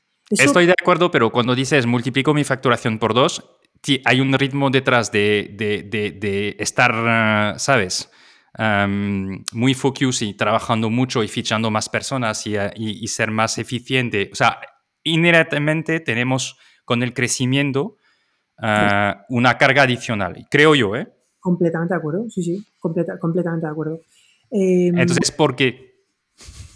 ¿Por qué crecer? Em, Que entiendo que no es fácil de responder porque yo es a veces una pregunta que me hago. ¿Tenemos que crecer más o quizás crecemos un poco menos y vivimos, vivimos mejor, ¿sabes? O vivimos con menos tres. Mira. Por eso lo quiero compartir contigo, ¿eh? A medio plazo puede haber hueco para el medalla de plata y un poquitito de huequito para el medalla de bronce. Pero para los diplomas olímpicos, para el cuarto, quinto, sexto y séptimo no hay hueco. O sea, el mundo digital es hipermonopolista. O sea, el winner takes it all que dicen los americanos, pues el mundo digital es así. ¿Y tú crees que en tu mercado también? Sí. O sea que o sois los mejores en Europa y en quizás en el mundo, o estás en riesgo. Jan, mira, yo te planteo una cosa. Mañana, el americano del que yo te hablaba, ¿vale? en manos de, ¿cómo se llaman? Los de Blackstone, los de Black, ¿cómo es BlackRock? El, Sí, el, el, fondo de inversión, ¿no? ¿Es BlackRock o Blackstone? BlackRock. BlackRock, vale. Está en manos de BlackRock. Esta gente, con 1.100 tiendas, mañana, un director de expansión que contratan que está por debajo, ta, ta, ta, ta, que reporta al que reporta, que reporta al VP, ¿vale? Dice, oye, mira, nosotros que, que nos gastamos, no sé, 2 millones por reforma de tienda y que reformamos en nuestro cambio de modelo de tiendas, cambiamos, no sé, 80, 100 tiendas al año. En lugar de gastarnos 160 euros, ¿por qué no, 160 millones de euros? Ya, ¿por qué no gastamos 20 o 30 millones menos? reformamos media docena menos de tiendas. Mira, estas de Texas que van muy mal, en el sur de Texas las vamos a quitar. ¿Y sabes qué? Vamos a abrir en online en Europa. ¿Yo qué hago al día siguiente? ¿Me explico? O sea, eh, eh, ¿cómo le aguanto el pulso? ¿Cómo le aguanto el pulso a una multinacional, perdón, no, una multinacional no, una empresa americana que solo vende en Estados Unidos, pero que copa todo el mercado, que controla todo el mercado, que tiene un segundo y un tercer actor que también facturan la de Dios. ¿Cómo le hago yo frente a todo eso? ¿Cómo le hago yo frente a que mañana viene alguien y dice, oye, señores, copycat, que, joder, que he visto que en Estados Unidos este sector factura la de Dios y que, esto, que yo he visto aquí en Nielsen un panel que no sé qué, vamos a levantar pasta y a crecer. Cuidado, ¿eh? Cuidado, mm. porque, porque esto es un micro nicho, pero mañana vienen y te revientan. Sí, pero te podría decir, Toys R Us lo ha querido hacer en el mundo offline y se han dado una leche y han vuelto. Y no, es verdad también que hubo empresas americanas que han dicho que entiendo que en el online es un pelín distinto, ¿vale? Pero porque quizás hay, mm, es, menos, ah, o sea, tienes que estar menos culturalmente entendido cada país, aunque eh, es también una realidad. Um, Jan, ¿no te parece a ti que culturalmente con la globalización cada día somos más la misma mierda? ¿Y hay menos diferencias culturales? en las maneras de consumir. Es que, yo no, es decir, yo creo que la brecha... Sí, sí es verdad, porque cuando veo los jóvenes que van a comprar en Chain, en China, que a mí esto me, genera mal rollo, y les digo a todos, oye chicos, que esto ah, no podemos seguir así, porque tenemos que favorecer nuestras empresas en Europa y nuestros e-commerce y nuestras marcas, ¿sabes? Porque son los que nos retroalimentan a nivel de economía. Entonces, evidentemente, esto me preocupa porque digo, es que parece normal hoy de ir a comprar en Chain en Estados Unidos, en, en, China, con todo lo que implica detrás, ¿no? Efectivamente. Y entonces eso significa que no hay barreras, tantas barreras. Eh, no, no hay tantas barreras. Por eso mismo eh, creo que hay que ponerse las pilas. ¿Cuál es el tamaño que, tiene que, llegar, que tenéis que llegar para que mañana podáis competir contra esta cadena que, podría decidir de venir a competir en Europa. Entonces, ¿cuál, es el tamaño tú crees que puedes decir, oye, ahora puedo aguantar que me vengan a competir? Que ya sé que tú no te quieres poner eh, objetivos muy, muy lejos, ¿eh? pero es una reflexión de decir en qué momento te sientas más tranquilo con cada millón más estoy un poquito más tranquilo. Y acercándote de 100, eh, mejor, ¿no? Eh, bueno, hombre, la, verdad es que eh, me pone el reto de las, de las nueve cifras, em, de los nueve dígitos, pues me pone, claro que sí. Pero no trabajo para las nueve cifras, pero, pero sí que, no, no voy a negar que me, sí, sí, sí. Eso es un reto, ¿eh? Hombre. Pero, pero, lo podéis conseguir, ¿no? Yo creo que sí. O sea, el, capacidad, sí, si hemos llegado hasta aquí. Em, me parece más fácil ahora que al principio facturar el primer millón o los primeros 10 millones. ¿eh? Eso es increíble, ¿no? O sea, o sea es flipante, ¿no? De, o sea, y desde León, además. O sea, yo creo que es espectacular, ¿no? Lo que estáis haciendo. Mm, bueno, yo es que desde, el, desde, el, desde León... No lo quiero decir, por, no me cogerme como tú estás viviendo en Madrid o no sé dónde y estás comparando. Lo que quiero decir es que, ostras, es una ambición internacional ah, y, sois un ejemplo, ¿eh? Es, en este sentido lo digo, ¿eh? A ver, em, no sé, yo creo que es, bueno, España, ¿no? Europa, en general está lleno de proyectos que no tienen siempre por qué pasar en las grandes ciudades. Em, no sé, la, primera empresa de España hay un señor ahí gallego que parece que vende ropa por todo el mundo. Sí, sí, sí. Es su pueblo. ¿Me explico? Entonces, no sé, em, no sé, el, gran, el gigante de los muebles es un pueblo de Suecia, no sé, no sé. Em, está lleno de... Sam Walton empezó Walmart, no me acuerdo en qué pueblo, de qué estado, de qué no sé qué. Era una ciudad que solamente tenía dos supermercados y él abrió el segundo. No sé. ¿Por qué no? Pero totalmente, totalmente. Pero es que lo digo porque ah, creo que a veces nos ponemos límites, ¿sabes? O las personas que están... Ah, es como cuando, o sea, yo te voy a decir sinceramente, cuando, he ido a Estados Unidos, tengo la sensación que los americanos ah, tienen una energía para decir podemos comernos el mundo, que cuando vuelvo en Europa, en Francia o en España, no tenemos esta misma energía, ¿no? De decir, oye, o sea, vemos las cosas más pequeñas. Entonces creo que eso es un ejemplo que estáis vosotros y otros más dando de decir, oye, que no hay límites, ¿sabes? Podemos llegar muy alto. Vemos las cosas más pequeñas porque las cosas son más pequeñas. Porque, porque salimos ahí a la calle y no tenemos una autopista de siete carriles donde va gente en camionetas de 50.000 euros la más barata eh, porque todo el mundo tiene un crédito, porque la economía circula de otra manera, porque consumen de otra manera y porque tienen otra manera de entender la vida. O sea, ven las cosas más grandes porque las cosas son más grandes. Eh, no sé, y mira que a mí me gusta mucho Estados Unidos, pero yo no, em, no sé, tenemos, en el viejo mundo, en Europa tenemos otra manera de entender las cosas, creo yo, ¿eh? Hmm. Em, pero bueno, no por ello, no sé. A nivel personal, eh, ¿Cómo han sido esos 11 eh, años? Muy duros, muy duros, muy duros, muy duros. Eh, muy duros porque los comienzos, en los comienzos el sacrificio es muy alto, es físicamente duro también porque el almacén te lo comes tú, porque te faltan medios, porque con una mano contestas el teléfono, con la otra preparas un pedido, porque implica sacrificar mucho, porque también, joder, yo empecé esto con 23, 24 años, entonces también me toca quizás madurar muy rápido y coger responsabilidades con mucha, con mucha rapidez, incluso liderar o gestionar personas eh, que, eran mucho mayores que yo de edad, ¿no? Eh, ha sido un proceso difícil. Eh, quizás con el tiempo y con la perspectiva es que te das cuenta que ha sido muy gratificante también y que, y que me llevo cosas muy positivas y, y estoy muy agradecido de haber de haber dado este salto, ¿no? Pero, pero ha sido complejo. O sea, por el camino, por el camino ha sido muy duro a, todos los niveles, a todos los niveles.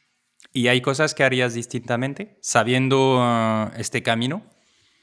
Sí, sin duda, sin duda, sin duda. Eh, me hubiera formado más, hubiera contratado antes, me hubiera endeudado más. A nosotros nos costó mucho pedir nuestro primer crédito hubiera delegado antes, me costó, nos costó mucho aprender a delegar.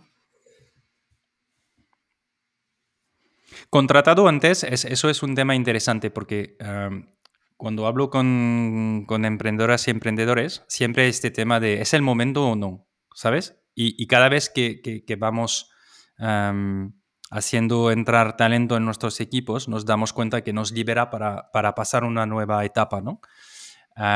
cuando dices hubiera eh, contratado antes... muy claro, yo te soy muy claro. Nosotros, o sea, yo te estoy hablando de un discurso de crecer, pero por otro lado tengo mis equipos infradotados de recursos. O sea, van ahogados. Es decir, por un lado voy con el acelerador a tope y con la mano en el freno de mano, ¿vale? Es decir, eh, a eso me refiero con esa disyuntiva, con esa doble disyuntiva de, bueno, sí, pero joder, dótalo de recursos, eh, métele, métele gasolina, ¿no? en general... ¿Vosotros cómo os habéis financiado? Juan Palomo. Eso es, ¿no? O sea, bootstrapping y financiación. Y esto eh, a veces no, no, es también lo que genera el freno, es decir, de decir, oye, cuidado porque todo esto lo hemos financiado y qué pasaría mañana o, no, o no crees que viene de, de, esta parte. Porque quizás mañana si hay un, un, fondo que entra y te dice, mira, tienes 10 millones, sigues creciendo, Ah, te coges dos para vosotros porque ya estáis un poco más tranquilo, ¿no? Como, porque hoy tenés todo tu dinero en esa empresa. De cierta manera, tu activo está ahí. de riesgo. Yo tengo un all-in. Tú tienes un all-in, ¿no? Es primera pregunta, ¿no sería interesante de quitarte este all-in para arriesgar más y crecer? Y dos, ¿no sería más o sea, no digo relajado porque los objetivos los tendrás porque tú tienes una ambición y todo, pero ¿no ayudaría de financiar este crecimiento de otra forma? Posiblemente pasemos por esa etapa, posiblemente. O sea, no, no, no, no, te, no, te, lo voy a negar, que, que, algún día buscaremos un compañero de viaje. Yo, yo creo que sí, o sea, posiblemente sí, eh, porque es la salida natural a esto, o sea, yo, algún día, algún día pasará. Eh, por ahora, pues lo hemos hecho con, endeudamiento bancario y, bueno, al principio, pues, pues, pues, arriesgando mucho y trabajando mucho y por el camino, pues, pues, pues la empresa ha ido creciendo y, con vía, vía endeudamiento bancario es como lo hemos, como lo hemos ido, como lo hemos ido haciendo. Eh, no sé, hay una parte de, querer seguir teniendo un poco el control y las cosas que, nos hace no querer dar, el, dar ese salto, ¿no?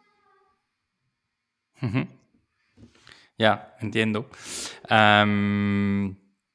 Bueno, de hecho, te diré más. Es decir, es que yo hoy me podría, es decir, tengo capacidad de endeudamiento bancario para seguir creciendo más. Y no lo tomo. Entonces, ¿para qué voy a pedirle banco dinero a otro que no es el banco si el banco todavía me daría mucho más de lo que me da? Por tanto, no está, el crecimiento no se está frenando por la, por la financiación, lo estamos frenando nosotros, es decir, estamos ahí, quizás podría doblar todos los años en lugar de cada dos. Podría crecer un 100% en lugar del 40-50. Pero... ¿Qué, hace que tienes entonces la mano en el freno? Porque decías, acelero por una parte y tengo la mano en el otro. Sí, sí. Sí, sí. Alguien me preguntó cuando le estábamos contando el proyecto de esta tienda, ¿y por qué abres solo una y no tres a la vez? ¿O por qué no montas una y redactas todo el playbook para abrir la segunda, tercera y cuarta de golpe en cuanto te funciona la primera. De tiendas, quieres decir. De tiendas. Es que yo te lo iba a preguntar antes. Decías, ¿eso es una o en realidad va a haber 20 y es la primera de las 20 si todo va bien? Claro, entonces, eh, em, o te diría, joder, si esta palanca tal funcionó así y tal, ¿cuánto te cuesta montar un, un, almacén en Estados Unidos con su stock con tal tal? Oye, vete para allá e invierte, ¿por qué no tal? No sé. Hay una parte, pues decir, joder, de conservar este patrimonio o esto que se ha creado hasta el día de hoy que nos hace seguir siendo, pues en algunas cosas, un poco conservador. Pero me siento como donde estoy. ¿eh? Me arrepiento de haber sido quizás tan conservador en el pasado, pero no sé, estoy en una posición donde...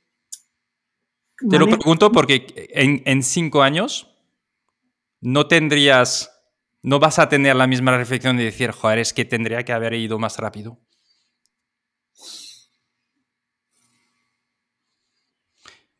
Eh, es una osadía juzgar el, el presente desde el futuro. Es decir, juzgar hacia atrás, eh, mirar hacia atrás es súper fácil.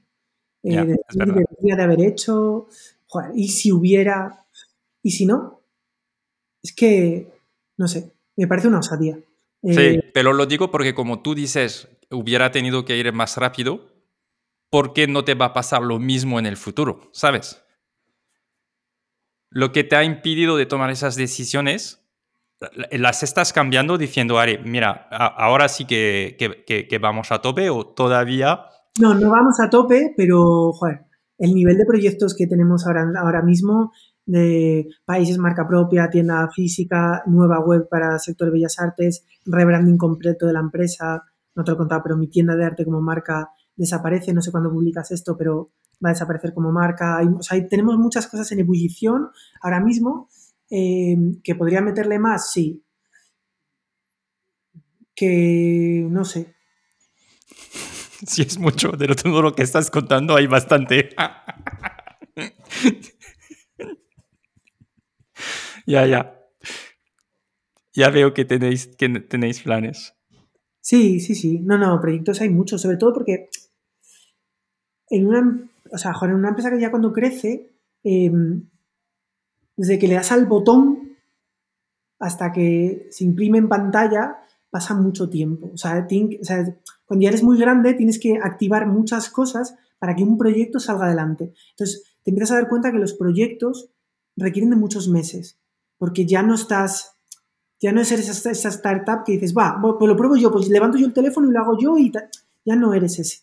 Ahora implica muchos equipos, implica muchos departamentos, implica mucha pasta, hay que meter, dotar de ciertos fondos los proyectos. Entonces, bueno, también cuando activas un proyecto, pues, pues las, repercusiones y, la implicación en la cuenta, pues, pues, pues es de muchos ceros, ¿no?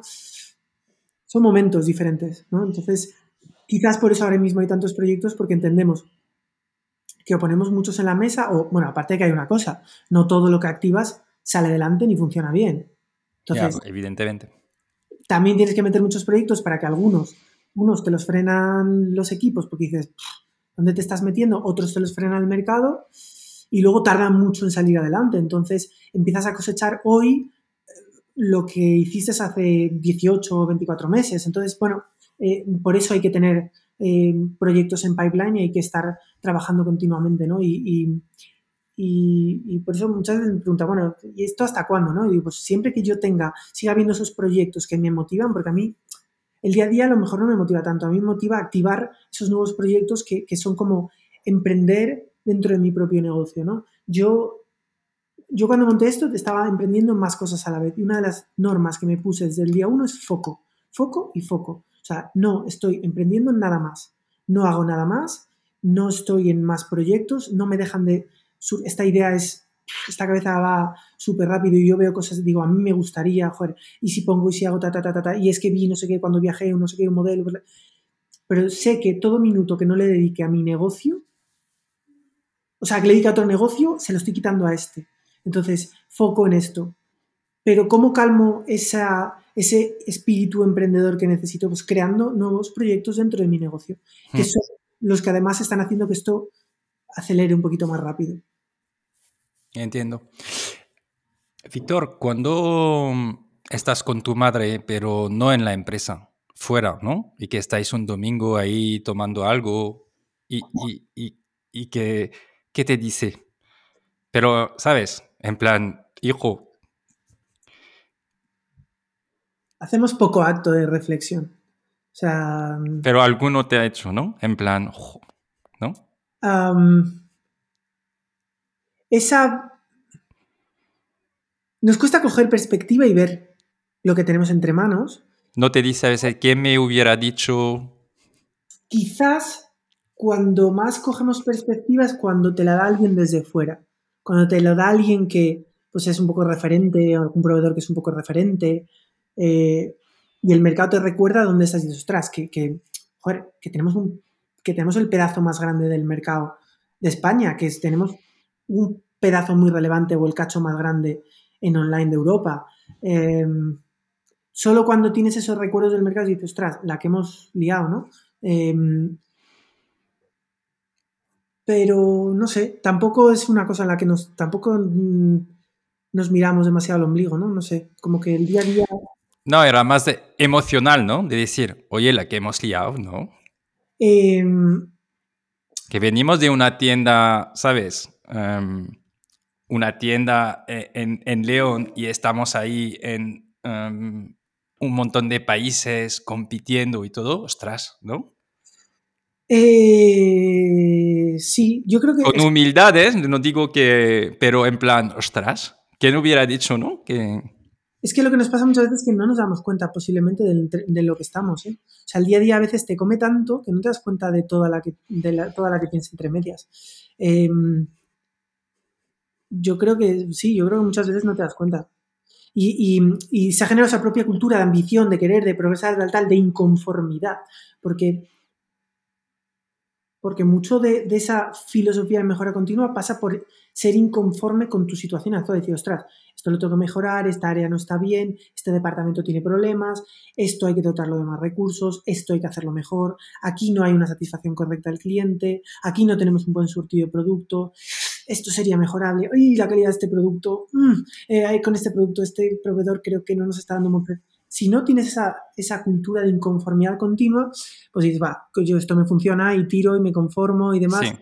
Estoy de acuerdo contigo, lo necesitas, pero esto también lleva, y hablo por eh, nuestros casos, a veces a la frustración, porque siempre estamos hablando de mejorar y de hacer mejor y de, y de a, la, a la próxima, y poco celebramos de decir, oye, que ya hemos llegado hasta ahí, ¿sabes? Ah, que vale la pena de mirar también. O sea, lo digo porque lo hemos vivido, ¿no? Esto y cada vez decimos, hay que celebrar más lo que hemos conseguido.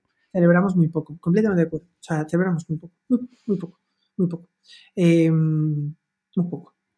Mm. Sí, sí, sí, sí. Es una lección. Sí, sí, sí, totalmente de acuerdo. ¿Tú eres eh, de los emprendedores que se levantan durante la noche porque hay algo que, que les impacta o tú duermes súper bien hasta la mañana siguiente? Duermo muy mal, no me levanto por la noche, pero si no duermo, la cabeza ebulliciona a una velocidad que, que uf, muy rápido.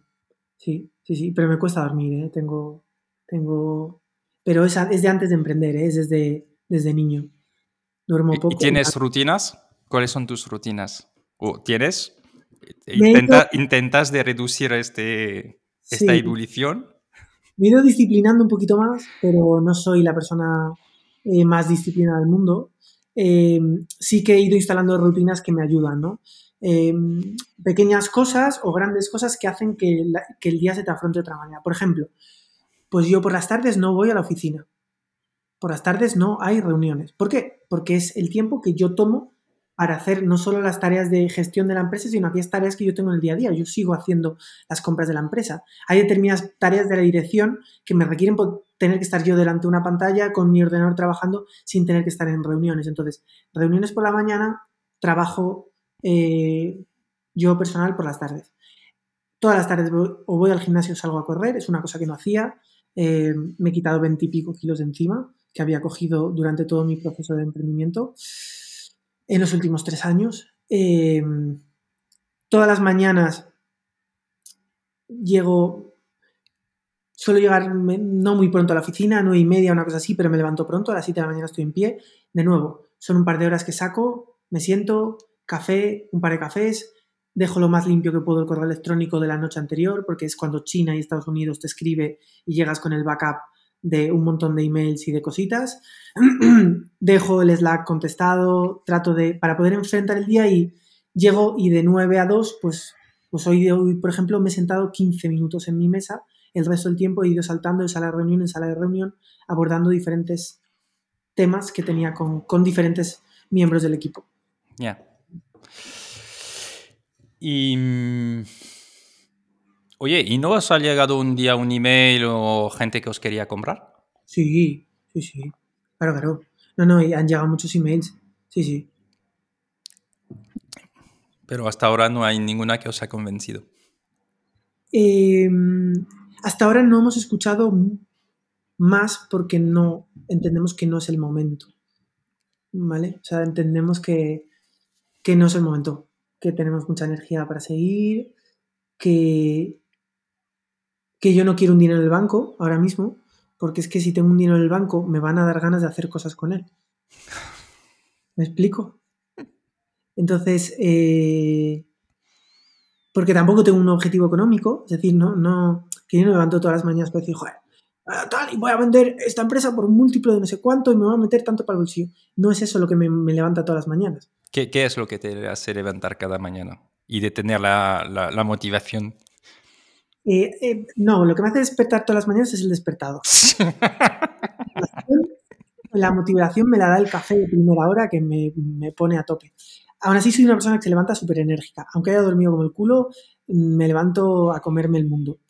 ¿Qué es lo que me, me hace, me da la energía para empujar? Los proyectos y la ilusión por seguir haciendo todas las cosas del día a día. Todas estas cosas, decir, joder, y la tienda y Estados Unidos y vamos a abrir y tal, tal, vamos a crear, vamos a internalizar no sé qué, vamos a... Todas estas cosas es lo que me, lo que me motiva a seguir aquí. Em, sí, eso, eso. Ok. bueno, es, interesante, ¿no? Ah, como, como también lo, estás ah, ah, viviendo. ¿Cuál es o qué sería el éxito entonces para ti? Voy, a, responder súper filosófico, pero, pero éxito, éxito para mí es una persona que vive en paz, feliz y tranquila. Eh, eh, es que, es que para, cada uno es algo tan diferente. Eh, para mí es, mirar con perspectiva en, las cosas que he hecho y decir, joder, estoy donde quiero estar, estoy feliz haciendo lo que estoy haciendo, eh, tengo salud y estoy tranquilo. Eso es, para mí eso sería éxito. Muy bien, muy bien. Pues eh, fantástico. Oye, ¿quieres aprovechar y dar un, descuento a nuestra audiencia? Eh, no tengo código. Bueno, me lo pasas y lo pongo en la descripción. No tengo código, lo paso, te lo, sí, porque me podría inventar uno, pero no, a lo mejor la liamos parda, te lo paso mejor. Vale, genial, fantástico. Oye, decías que antes que... ¿Dónde te pueden seguir las personas o contactarte? Donde más activo soy es en LinkedIn. Mm, eh, tengo etapas de escucha activa profunda y tengo etapas de, hablar mucho. Entonces, eh, según los periodos, a lo mejor paso un par de meses que publico mucho, paso un par de meses que no publico nada, pero leo siempre eh, por etapas. Pero soy bastante activo en, LinkedIn, no tengo Twitter y me pueden, me pueden contactar en, en LinkedIn sin ningún problema. Víctor Juárez, ahí estoy en LinkedIn. Vale, fantástico. Oye, Víctor, ha sido súper interesante. Muchísimas gracias por, compartirlo, porque se, siente muchísimo que eres un apasionado y que, y que cuentas las cosas como son. Ah, dar las enhorabuena a tu, a tu mamá también, que estáis juntos ahí en todo el equipo, evidentemente, de, personas que están haciendo crecer y enhorabuena por lo que estáis haciendo. Muchísimas gracias y, la verdad que, muchas gracias porque es una, una entrevista súper distendida eh, muy personal también, eh, eh, muy relax. Has hecho que me sienta muy cómodo para que diga en todo momento lo que pienso. Bueno, en realidad siempre digo lo que pienso. Me, he sentido, me, he sentido, me he sentido muy cómodo y te, agradezco, te agradezco mucho la, oportunidad. Pues ha sido, ha, sido un placer y, también repito lo que has dicho, ¿no? Pero puede ser interesante para emprendedoras y emprendedores que tienen reto de logística Ah, creo que debe ser súper interesante. De hecho, yo cuando me voy a pasar a León, en León te lo voy a decir porque, porque me fliparía de ver lo que habéis montado. Las puertas abiertas, de verdad, que los que, los que queráis y, tú, por supuesto, cuando, cuando quieras, por aquí, por aquí estamos, ¿vale? Fantástico. Muchísimas gracias, Víctor. Buen día, chao, chao. Espera, espera, antes de irte que te quiero comentar un par de cosas. ¿Has escuchado este episodio hasta el final? Bravo si te gusta el podcast y que te aporta valor, me puedes ayudar. Compártelo con dos de tus contactos y dale cinco estrellas. Y un comentario. Esto es lo que me permite salir mejor en las búsquedas del algoritmo. De verdad que me ayuda muchísimo. También te puedes suscribir ahora al podcast.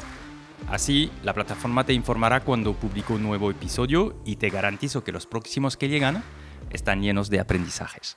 Y para acabar, tanto si quieres formarte en la metodología de Growth y en la IA y ChatGPT con nuestra escuela growthhackingcourse.io, o si quieres que te acompañe como mentor en tu estrategia de crecimiento, contáctame por LinkedIn. Soy Jean-Noël Saunier, crecemos juntos.